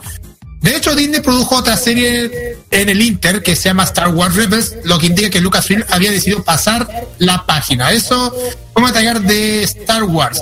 Otro caso que de novedades que tuvo en la Comic Con es el, el, el anunciado episodio final de Hora de Aventura. Que, que durante la presentación de la Comic Con, los creadores de la serie de Cartoon Network, de la serie Hora de Aventura, anunciaron que el episodio final será enviado el 10 de septiembre eh, para los Estados Unidos, obvio. Por supuesto, es una noticia devastadora para los fans del programa, quienes esperaban que el final tardara un poco más en llegar, pero los seguidores no son los únicos tristes por el adiós de la serie. Según recoge el sitio Entertainment Weekly, las voces tras los personajes también están afectadas. Eso detallado acerca de Hora de Aventura. Otro caso de, de remake que van a lanzar es el remake de la serie Buffy la Casa de Vampiros. Un remake de la serie del año 96 con una actriz afroamericana como estrella. Aunque no se revelaron, reve- revelaron más detalles, sabe que Joss Whedon, el creador del- de la serie, estará al frente de la nueva adaptación. Y así que podemos esperar la misma calidad de una historia apegada a la original interpretada por Sarah Michelle Gellar. Y ¿qué más? Tenemos otro más que podemos detallar. eh, se anunció también otros trailers de varias, de varias producciones, por ejemplo, eh, la de Star versus la Fuerza del Mar. También pudimos ver el trailer de la serie número 11 de Doctor Who.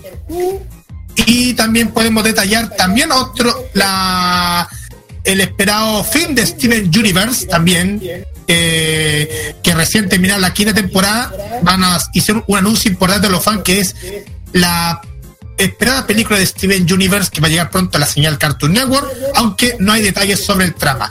Pero ya para terminar con todo este, con este remolino de estrenos, nos dimos cuenta una novedad que, que tanto nos ha gustado bastante como fanáticos de las animaciones y nos damos cuenta sobre el caso de Desencantado, la serie de Matt- del creador de Matt Groening, creador de Futurama y Los Simpsons, que mezcla la sátira y humor negro a la que nos contiene, a los que nos tiene acostumbrados, porque esta serie narra de una princesa con problemas con el alcohol y sus dos compañeros, un elfo y un demonio. Eso es lo que podemos destacar de las novedades de, de en la animación y de series y películas también en la pasada Comic Con 2018, ya irnos directamente a la música, Roque.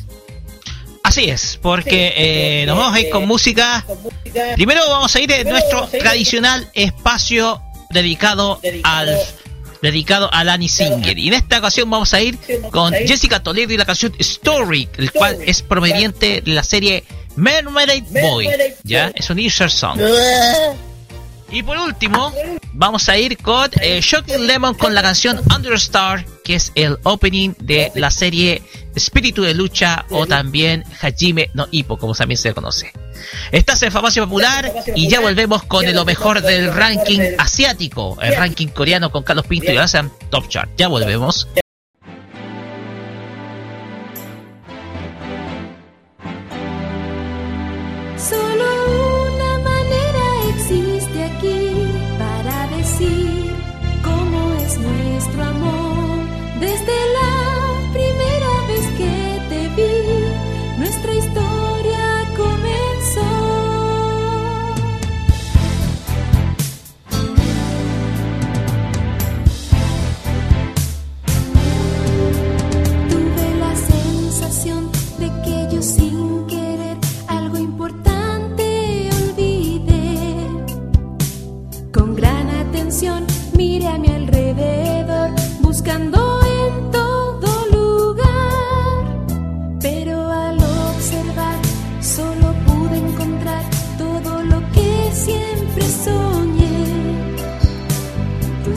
Estabas ahí parado frente a mí y sin querer me enamoré. Acércate, ven a mi encuentro que te espero. Mi corazón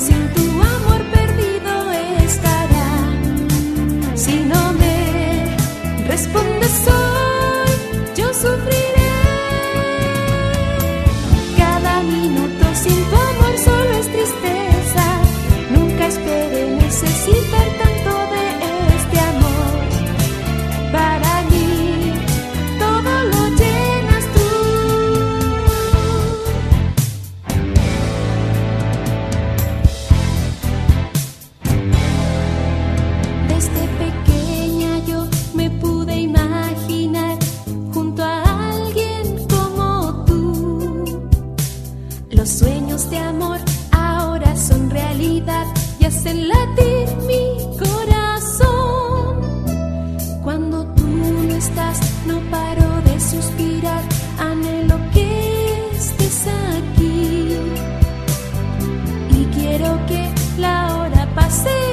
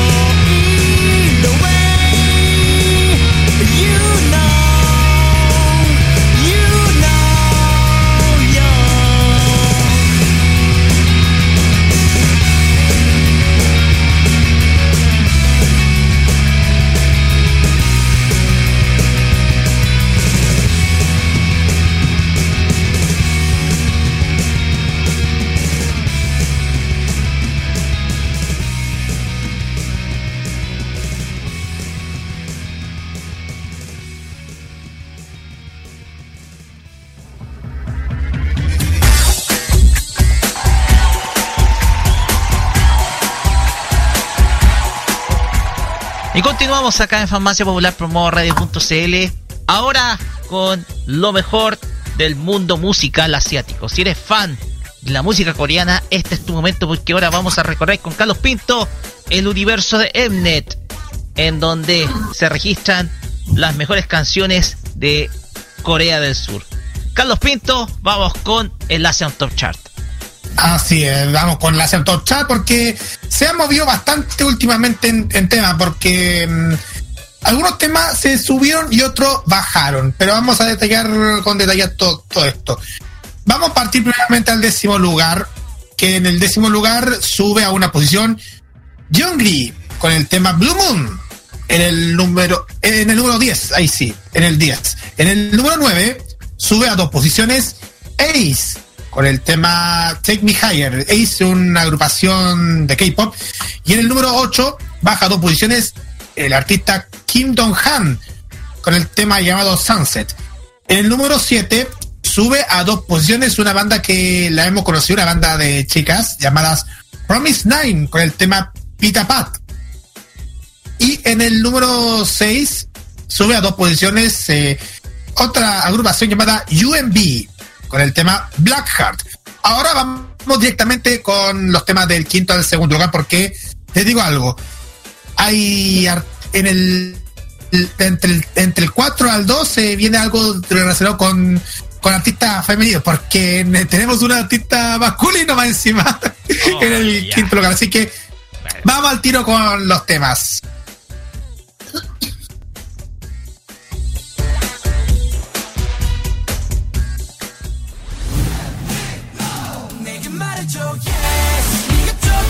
En el quinto lugar y subiendo a dos posiciones, los chicos de Golden Child nos interpretan el tema Let Me.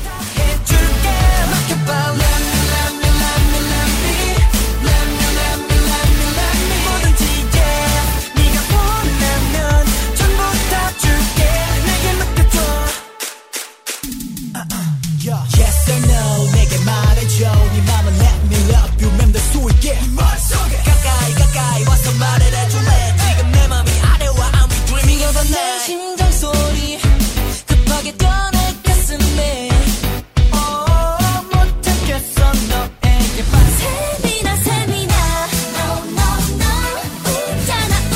En el cuarto lugar tenemos a una debutantes en el ranking de Mnet. Nos referimos a Sejong, Mina y Nao Jung. Ellas son las Gugudan Semina que nos interpretan el tema Semina.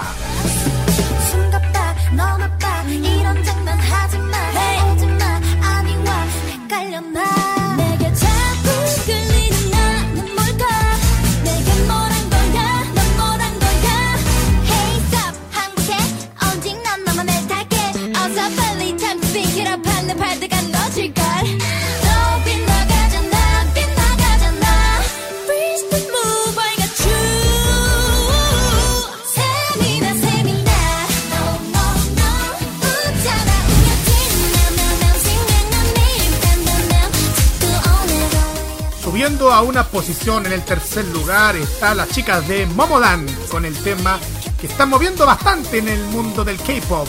¡Bam!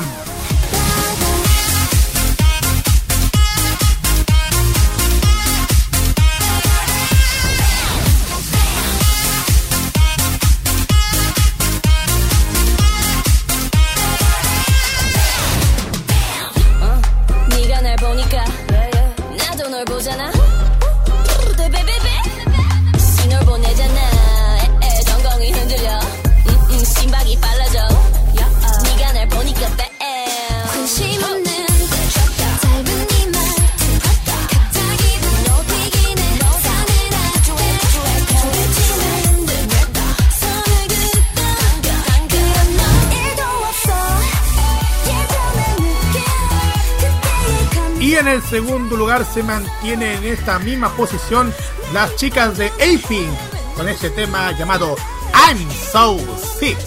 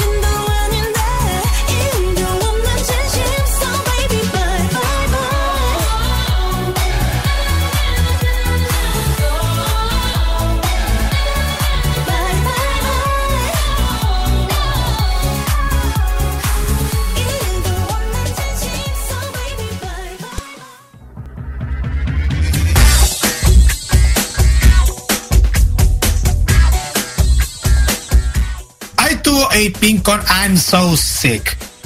Bien, chicos, ¿qué les parece?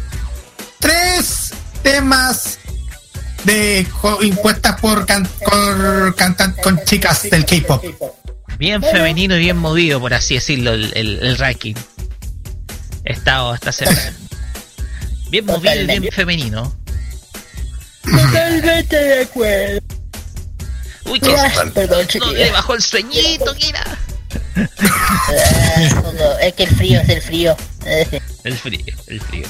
Pues bien, Carlos, vamos con el primer lugar de la. Sí, porque el primer lugar también es un tema nuevo que ingresa al ranking y este tema lo hemos escuchado la semana pasada, pero lo vamos a volver a escuchar porque es parte de la, del primer lugar del ranking. Nos referimos a las chicas de Twice con el tema Dance the Night Away que está en el primer lugar del ranking M del día 15 de julio. Vamos a escuchar a Twice y posteriormente vamos a escuchar otra agrupación K-pop. Nos referimos a Girls' Generation con el tema Lionheart. Sigue Farmacia Popular por modo radio.cl y a la vuelta tenemos el Retro Doom a cargo de Roque Espinosa. Vamos y volvemos.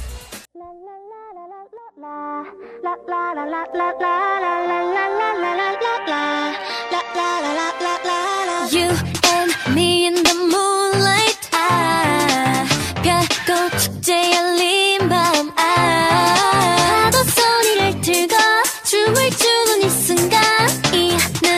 정말 딱이야 바다야 우리와 같이 놀아 아 바람아 너도 이쪽으로 와 와. 달빛 조명 안에서 너와 나와 세상과 다 같이 party all long. Yeah, it's good. 공기처럼 이 순간의 특별한 행복을 놓치지 마. One, two,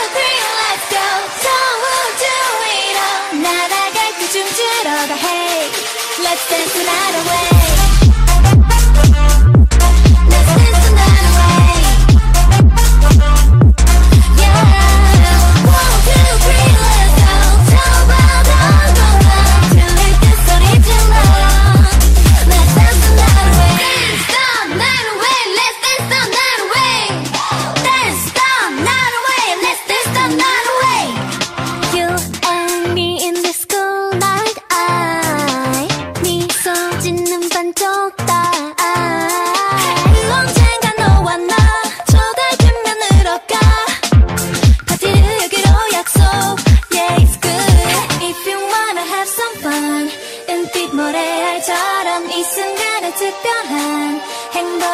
놓치지 마 One two three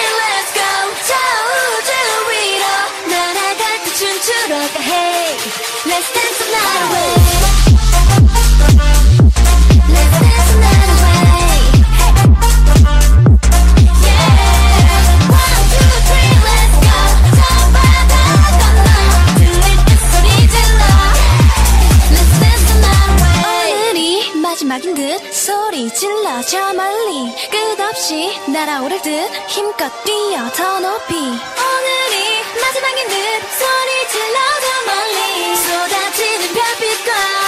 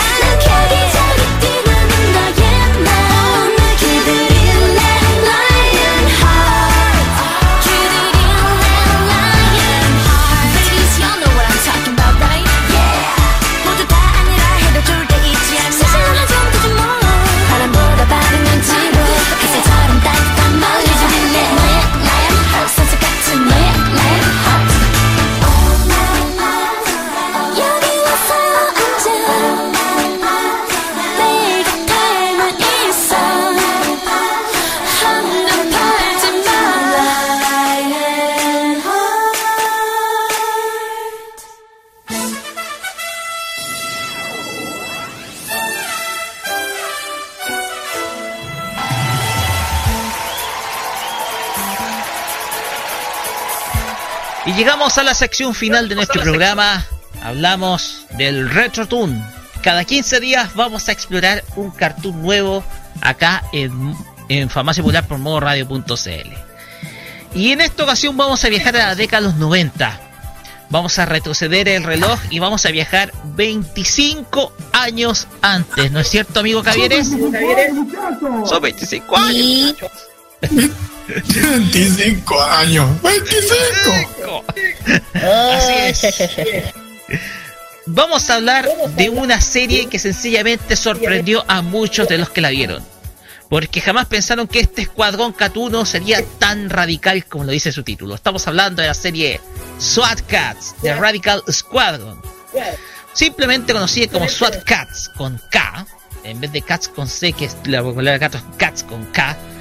Es una serie animada que fue producida por Hanna Barbera Studios y fue creación de Christian eh, y los hermanos Christian y Ivor eh, Chemblay.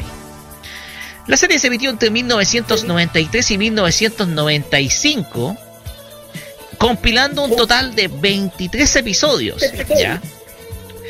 Eh, sin embargo, ¿por qué, digo, ¿por qué decimos que esta serie sorprendió a muchos de los que la vieron?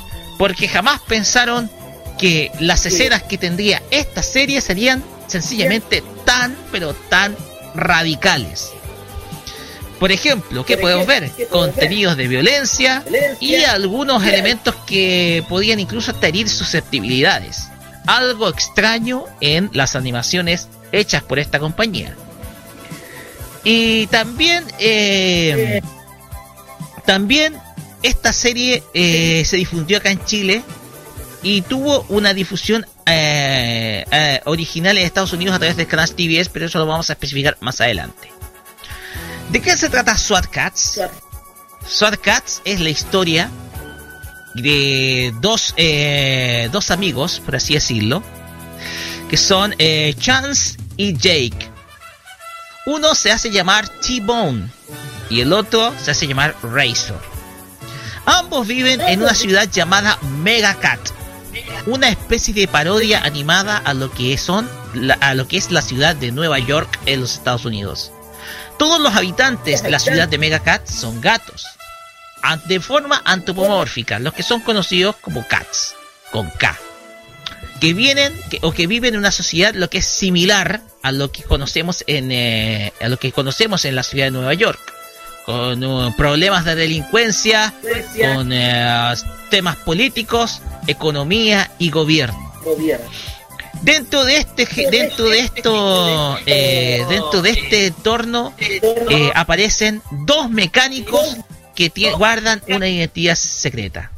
Uno es Chance Furlong, que se autodenomina T-Bone. Este personaje creció en la ciudad de Megacat. Eh, fue influenciado en temprana edad por los cómics que él leía cuando era pequeño, deseando ser un eh, superhéroe y salvar al mundo del crimen. La ocasión llegó y su sueño se hizo realidad, ¿ya? Eh, esto se hizo a través de una fuerza llamada los Enforcers, hacían, y se hizo piloto de aviones de caza. Desafortunadamente no estaba absolutamente eh, no estaba absolutamente contento con su vida. Las regulaciones, los protocolos y la, una jerarquía tuvieron que ser seguidos, lo que no satisfa, lo que no lo hizo satisfacer absolutamente su gusto, ¿ya? Por lo tanto, abandonó la fuerza y se y se radicó con- en un taller mecánico, ¿ya? Donde tiene como compañero a Jake Clauson, que se autodenomina como Razor. Es el segundo SWAT. Fue un artillero del escuadrón de caza dentro de la fuerza de los Enforcers. Primero, después ayudó a Chance a ser piloto. Los dos se hicieron buenos amigos y decidieron ser compañeros en diversas misiones. Jake guarda una manera algo tranquila y casi pasiva sobre, eh, por, así, sobre sí, por así decirlo, es bastante tímido. Cuando se convierte en Razor, que es el segundo de este dúo, es un tipo completamente opuesto. No tiene temor ni resentimientos eh, al enfrentarse al mal.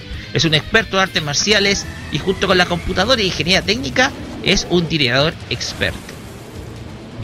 Ambos forman el equipo de SWAT Cats, el escuadrón radical. Ambos se dedican a luchar contra el crimen en este escenario llamado la ciudad de Megacat. Pero también Megacat tiene otros integrantes.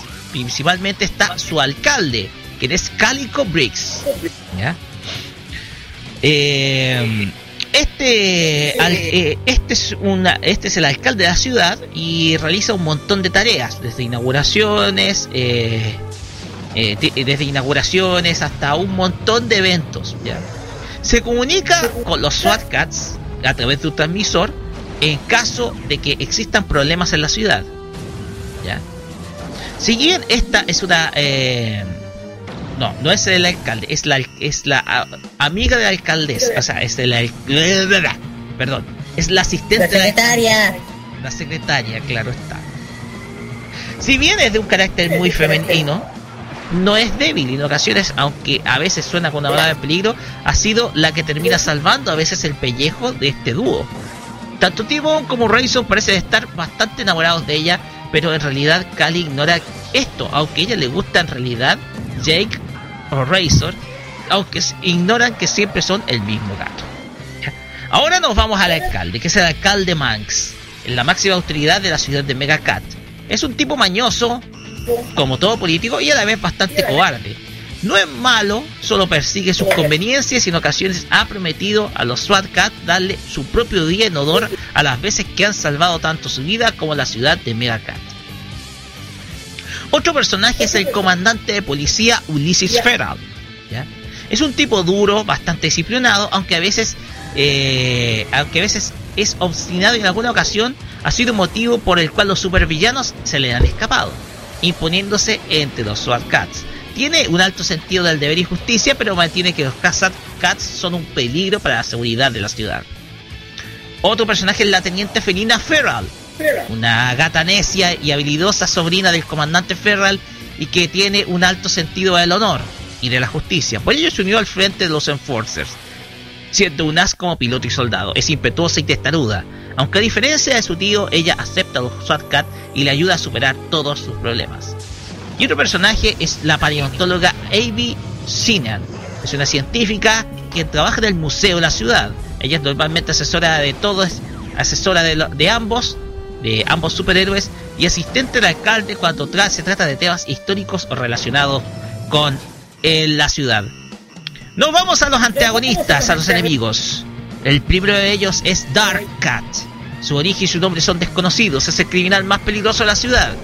Usando su intelecto y recursos, él quiere ser el líder de su propio imperio criminal para destruir la ciudad y la reconstrucción de ella, pero perteneciendo a Dark Cat.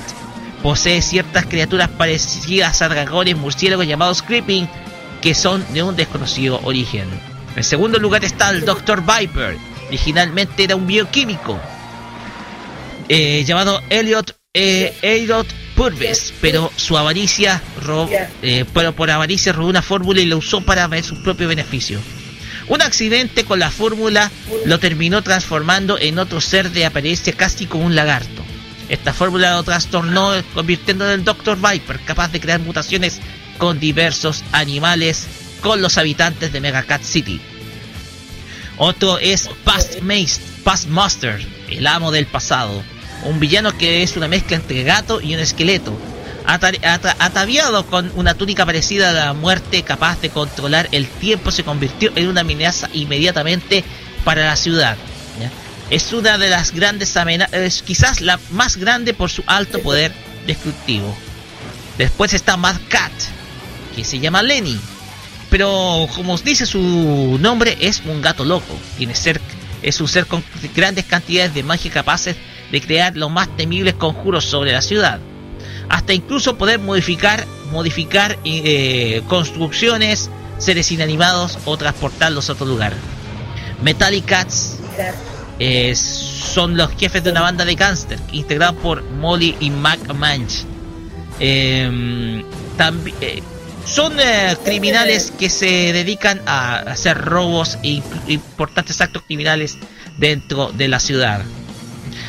Y más enemigos, como ejemplo el Lince Rojo o Dark The Dark SWAT Cats, que son la versión oscura de ambos del superhéroes, Turmoil y Hard Drive. La serie tuvo un total, como ya decimos, de 3 episodios en su primera temporada y en su segunda temporada tuvo solamente 10 y un especial. Lamentablemente la serie no pudo continuar en los Estados Unidos debido principalmente a la baja venta de sus juguetes, lo cual llevó a que la serie fuera cancelada en el año 1995 su día su transmisión del día 6 de enero. Los episodios duran 22 minutos y contó con eh, la producción de los estudios de Hanna Barbera. Con este detalle pasamos ahora a le damos el micrófono a Kira que nos va a detallar sobre los doblajistas de esta serie. Adelante Kira. Eh, sí. pues, bueno, eh, por parte de Chance, la voz, eh, bueno, esto se hizo en los Estados Unidos Los Ángeles en el año 1903.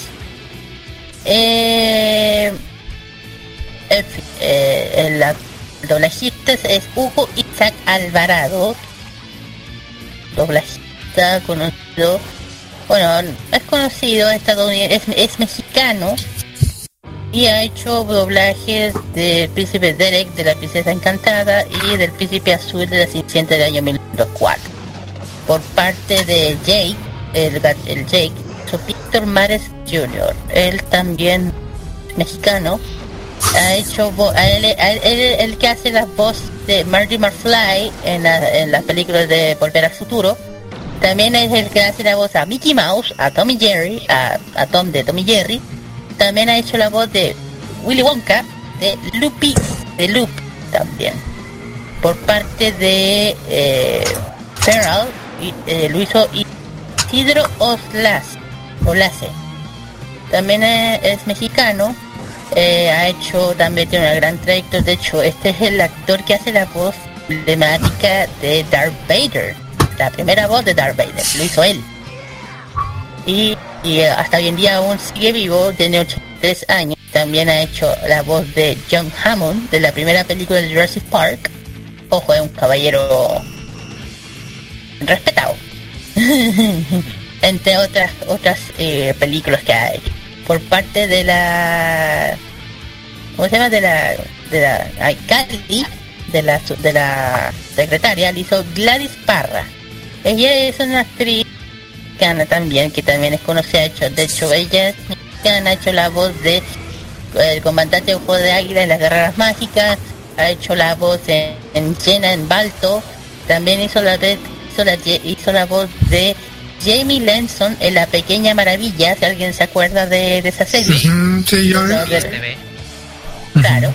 Y también hizo la, la, la, la, la emperatriz niña de la historia sin fin. También por parte del alcalde Manx, la voz, bueno, son, a la diferencia de los demás, el primer do- doblajista fue Víctor Mare, fue el primer que es el mismo Jake, pero este es el padre El papá. este ha hecho el, el padre, sí, porque el otro es Junior. Este es el Víctor Mares, este es el padre. Este ha hecho la voz de Jor el, el Marzo Blando de la, eh, de, de la, peli- la primera película de Superman. Y también ha hecho la voz de Super Mario Bros. 3. Eh, También ha hecho la voz de... ¿Cómo se llama? Grimmy también en La Sirenita. No sé, ¿se acuerdan del mayordomo de...? El príncipe Eric, sí. Claro, él. Sí, y también de Scuttle, también. Sí, exactamente. él. Por parte de la doctora Sinian, la voz la hace a Angelina Santana. Eh, también eh, mexicana, ha hecho doblaje, de hecho ella la voz de Ascot en Guerras Mágicas, la voz de Marina. eh, también hizo la a Ellie de, la, de Jurassic Park. La princesa Rode también. También. Bueno, por parte de, bueno, vamos un ratito. Ah, fue. Por parte de los malos, eh, por parte de eh, Pastmaster, eh, él hizo a Alejandro Albada, al, a la bala. Abdala. Aldala, creo que es turco el nombre. Él, eh, bueno, ya lo habíamos mencionado antes, él ha hecho la voz de Megatron en Transformers, también a- el perro Spike de Tommy Jerry, eh, también ha hecho al de Hermans en la película de, de Quién engañó a Roger Rabbit. Eh, por bueno, el, el mismo el mismo doblajista ha hecho la voz de Multor de- y también de Moribulu, también lo hizo él. Y por parte de la voz de Nelly Rose, de uno de los de los villanos estos. Uno es Jesús Brock. Ujú. Es doblajista mexicano, ya lo dije. Él ha hecho la voz, él hace la voz de los Piedra de la película animada de los 90. También hizo la voz de Alan Grant, de la- del protagonista de Jurassic Park. Y también hizo, hizo la voz de George McFly en la saga de Volver al Futuro. También hizo la voz de Bowser y de Ludwig von Koopa en la serie Super Mario Bros. 3. Y voy a, voy a tomar la, la licencia porque Jesús Brock fue la primera voz de Cartoon Network cuando partió Cartoon Network en el año 93. Claro. Ah, interesante. Claro, exactamente. Y también por parte de Ana Gora, esta niña, la reportera, eh, le hizo Angelina Santana. Eh, ella también ha hecho, a- a es la misma, es la misma que hizo la voz a la a la Lady Gary, a la doctora Cinia, es la misma voz, es la misma voz. Como que se andan repartiendo el tema. La voz del doctor Green Books también lo hizo Alejandro Alba, Albana también. Abdala. Abdala, Abdala, perdón. y el último villano que voy a decir, el doctor, el Dark Cat, lo hace Jesús Brock también. Y el después lo hizo Guillermo Romano. Guillermo Romano es mexicano. También ha hecho, bueno, también lo he mencionado anteriormente, Oye, ha hecho la voz de Rey. Tritón, es la voz de y del Inspector Gadget de los años 80, la voz, la voz del Batman clásico encargado por guardarle la voz a Adam West y también la voz de Jesús en Hércules, eh, De eh, Zeus. ah, Zeus. Zeus, sí. Eh, el León Cobarde del Mago de Oz del año 1939. Y al Rey El la Tritón. sirenita. Ah, sí, sí, pues. Ah, un dato. Él es nicaragüense. Él tiene dos nacionalidades. Él es, él es na- nicaragüense y mexicano. Ojo con ese Así tema. es. Eh, y ese sería mi aporte por el tema de los doblajes. Yo opino de esta serie me encanta, me encantaba eh, la canción principal. El opening era como muy potente la- cu- cuando salía con, claro, con el avión saliendo, el avión negro, así, era súper potente esa, esa, era como, vamos, vamos, era como, salgan, salgan. Y, era, y es lo que digo yo, hoy en día eh, nos muestran las animaciones de, hoy en día, nos muestran ese, esa, anima- esa, esa, ¿cómo se dice? Ese nivel de, de búsqueda de justicia, de acción, de. No, que por ejemplo cuando tú ves, eh, por que ejemplo se haga tú, electrizante. claro, exactamente, cuando tú escuchas un opening, cuando tú escuchas el opening, por ejemplo, de los de los Wildcats, era como, ¡ay, se viene algo bueno, se viene algo bueno! Y, era- y cuando sale con su avión tan, tan, tan, tan, y era como, ¡ay, bello hermoso! Era como, Mm. te llegaba, te Así llegaba. es. Carlos, vamos con el broadcast, con el, la Voy a, voy a dejar en claro porque hay una cosa que te faltó, Kira. ¿Qué pasó? Gladys Parra también hizo la voz de Presto, el mago en Calabozos y Dragones, y también hizo la voz de Misako en La Rana Valiente. Ah. Bueno, ahora sí. Ya, ahora sí vamos al broadcast, porque la serie comenzó a emitirse en el año 94. Para ahí en Latinoamérica se emitió en el 94 por la pantalla de Cartoon Network y se mantuvo al aire hasta hasta que el canal se empezó a, cambiar un poco el esquema programático. Punto aparte. Eh, pero ya en el mismo año 94, pero ya a fines de, ese año, se estrenó en la televisión abierta por Chilevisión. Luego en el 96, en agosto del 96, fue una de las primeras series que dio, que dio inicio a Etcétera Televisión. De hecho, eh, la serie se emitió por ese canal entre el 96 hasta el 99 más o menos, cuando ya empezaron a masificar con el tema del anime Etcétera. Y en el Sí, me 96... acuerdo, sé que me acuerdo de haberlo visto. Sí. De hecho, hay un, hay un extracto de SWAT se emitió en Etcétera en, en mi cuenta del archivo. Y ahí nomás da el Ella- video.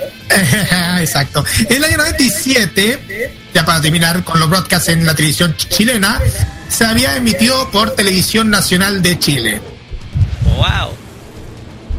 Es, sí, eso es lo que te, lo que puedo mencionar de, de los broadcasts que se, de los canales que se emitieron la serie Shotcats. Sí, pero en otros canales de Latinoamérica, no sé si tienes información. Desconozco, porque desconozco si habían emitido en otros canales, porque Porque para ser sincero, en el, en el, en el portal, en dicho portal, lo único que pude detallar solamente que, que está la transmisión en Chile nomás. El wiki de doblaje. Pero ahí sí, si hay algún, si hay alguno que está escuchando el programa, ahí comentan, si, si ustedes quieren comentar en qué canal se ha emitido, ahí lo dejan en, en la, la web, en la fanpage de Farmacia Popular o en la fanpage de Modo Radio de Facebook, Twitter o Instagram. Perfecto. ¿Mm? Ya. Muchachos, Leon, ¿tienes a ver, alguna opinión? a ver, Me llama la atención al respecto. Al respecto sobre las conexiones que tiene con otras series. Porque yo creo que obedece a un argumento que dijo la Kira, que en la época de los 90 se hacía una, una, una especie de empeño donde existía una trama muy legendaria, como que todo era una fantasía, como que todo era una leyenda. Yo creo que se ha perdido esta esta esta cuestión por, eh, por el exceso de realismo que también lo tocamos durante el principio del programa. Eh, mencionaron a uno de mis favoritos, eh, Magic Knight Riders, más conocido como las guerreras mágicas. Entonces, to- es que igual todavía me o sea, haciendo como un poco de paralelismo, porque sé que esto se trata de, de los gatitos, de los cartoons. Ahí en la época no existía el concepto de anime. Partamos con eso. Todos eran dibujos animados, todos eran clasificados de la misma forma. Y la cuestión es que en la época cuando emitían esa serie, como que no existía esa brecha que existe ahora. Y como no existía esa brecha, teníamos la atribución o el derecho de verlo tal como, como serie animada. Ya sea en el cable, ya sea en el, en el en la televisión abierta. O sea, en la época donde el Vortex, o sea, televisión nacional, eh, lo que hacía era emitir eh, contenido infantil. Y igual, lo, lo veo con mucha con mucho recuerdo, con muy, muy bonitos recuerdos. Así, Así que es. Eh, mi experiencia personal, un poquito antes ya, antes, en primer lugar, Carlos, eh, mi experiencia personal fue haber visto esta serie en su momento en Chilevisión. Ya lo vi con mi hermana, lo veíamos en el momento en que esperaba, por ejemplo, otras series como, por ejemplo, Los Caballeros del Zodíaco. Lo veíamos las tardes, de lunes a viernes. Nosotros esperábamos. Con la canción. Digo, pero tan, pasábamos tan, por- tan, tan. Sí. Pasábamos por los, pasábamos por SWAT Cats y la serie a mí me sorprendió porque eh, rompía un poquito con la inocencia que teníamos de las producciones animadas hasta hasta la década de los 90, un poquito de, de no ir a esos extremos que nosotros veíamos a veces en los 80, pero aquí se fueron como al chancho, pero al chancho a la buena, o sea, la serie terminó siendo espectacular, electrizante, episodios que son bastante extremos, episodios que eran algo innovador. Y viendo la re- reseña y viendo la historia, fue lamentable que la hayan cancelado por la baja venta de su merchandising. Lamentablemente, lo que manda en Estados Unidos para difusión de la serie es la venta de merchandising. Pero más allá de eso, yo me quedo con el grato recuerdo que, que dejó esta serie en- cuando yo la vi en su momento, las tardes de lunes a viernes, cuando sí uno tenía para poder entretenerse en ese momento. Carlos, vamos con tu Sí. experiencia. Ah, sí, igual me quedé muy emocionado porque porque voy a ser sincero, yo he visto la serie cuando, cuando- porque en ese entonces teníamos Cartoon Network en, el cable que tenía y igual mostraba mucho lo que era acción, aventura y algo de un poco de comedia también porque eso tenía algo de comedia. Pero ver esta ver este- esta serie mm, ver esta serie eh, me hizo recordar mucho las cosas cuando uno ve cuando chico igual todo, todo el rato viendo es- esta serie de aventura y de acción eh, recordable esa de la serie Los Fat Cats porque mm, tal como es como mezclar algo del, del cómic, pero más encima llevarla a la pantalla, porque así sincero yo no he conocido ningún una aventura tipo de acción como esta. Y, y ya encontré la información en parte de broadcast en varias partes del mundo. Yo dije que en Estados Unidos se había emitido primero por TBS. Superstation en allá en el 93 y después en 94 se trasladó por Cartoon Network. Y, y en Brasil se había transmitido primero por la red de Globo ojo Roberto y luego por SBT y en Portugal se había transmitido por la privada SIC y la cadena pública RTP eso puedo mencionar de broadcast al menos en varios países Muchas gracias Carlos con el dato. Y bien, ¿qué tal si nos vamos con la música del opening con una versión que es bastante ad hoc para ad hoc para la sección? Porque vas a escuchar esta versión que está hecho por un guitarrista que es Adam Remy, que es su propia versión de los openings de SWAT Cat y los cuales vamos a escuchar acá en Farmacia Popular por modo radio.cl. La pausa musical y volvemos con el- los saluditos y cierre de nuestro programa.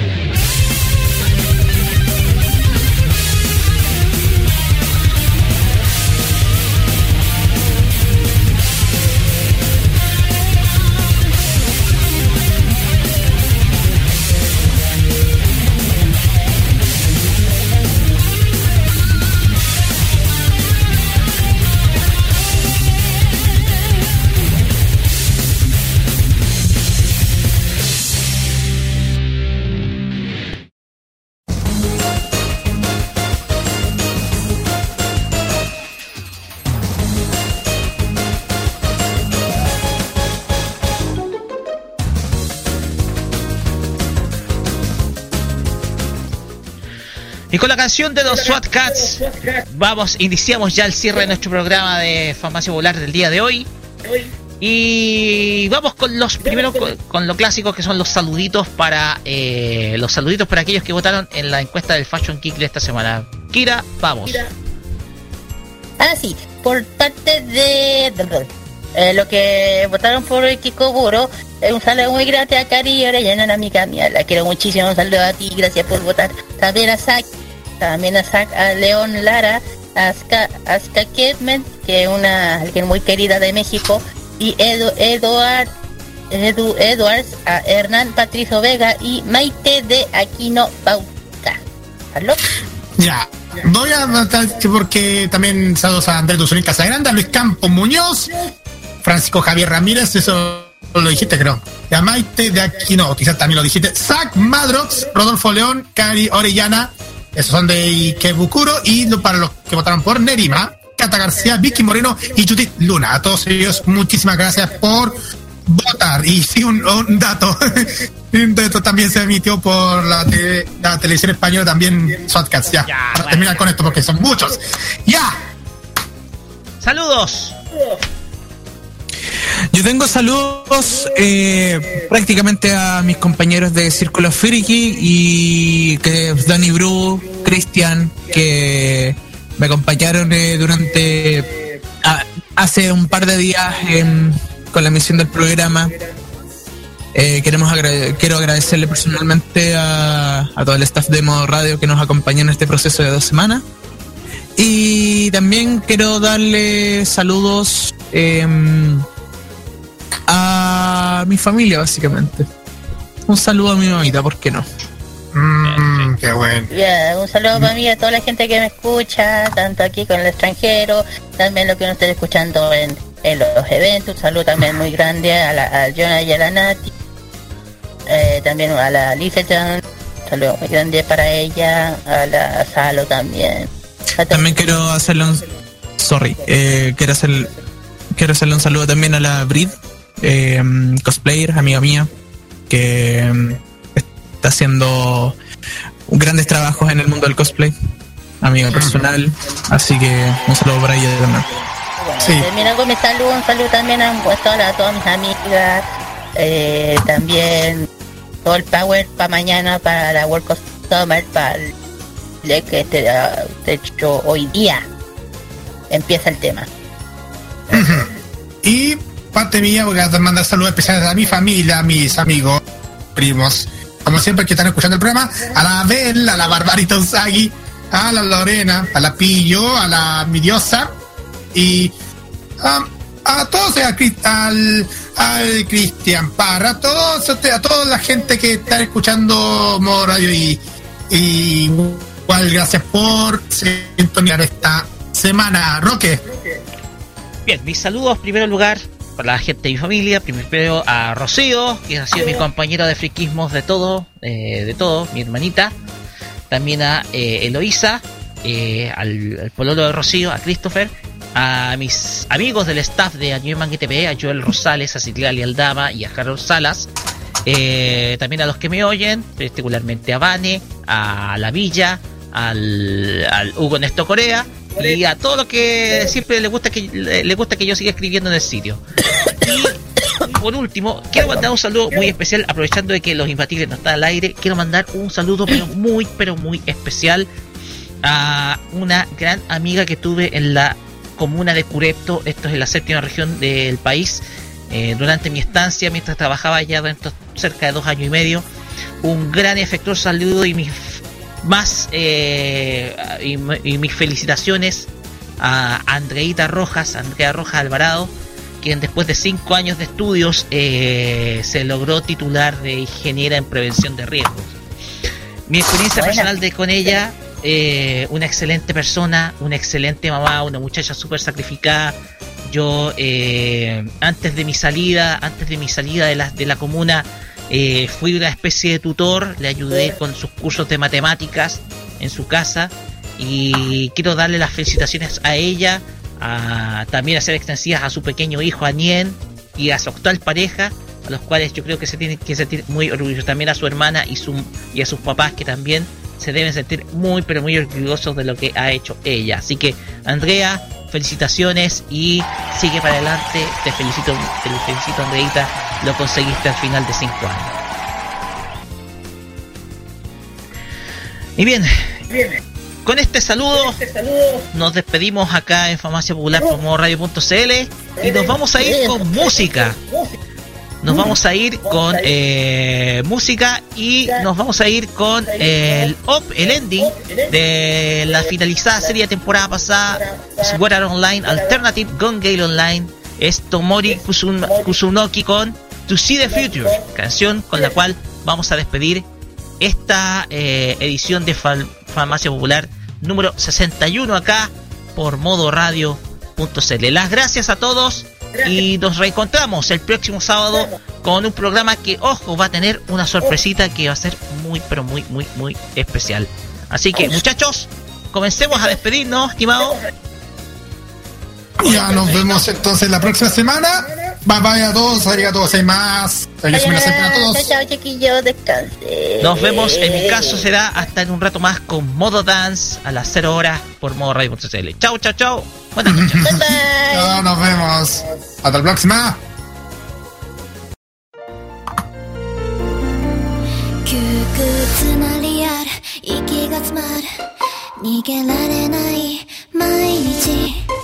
居場所を探す交差点一歩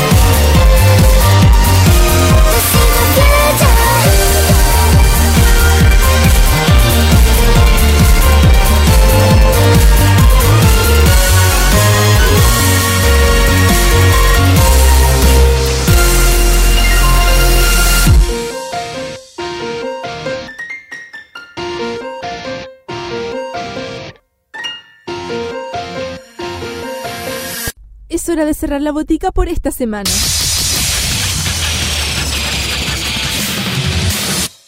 La invitación es para el próximo sábado para que recibas la dosis adecuada de anime, manga y música del otro lado del Pacífico. Deja de atender la farmacia popular en modo radio. Las opiniones emitidas en este programa son de exclusiva responsabilidad de quienes las emiten y no representan necesariamente el pensamiento de modoradio.cl.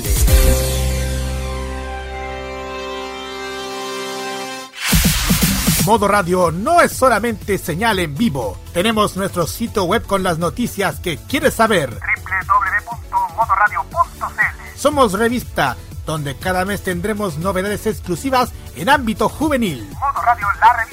Y en redes sociales, donde puedes dialogar con nosotros. Modo Radio CL. Este 2018 seremos más que solo música.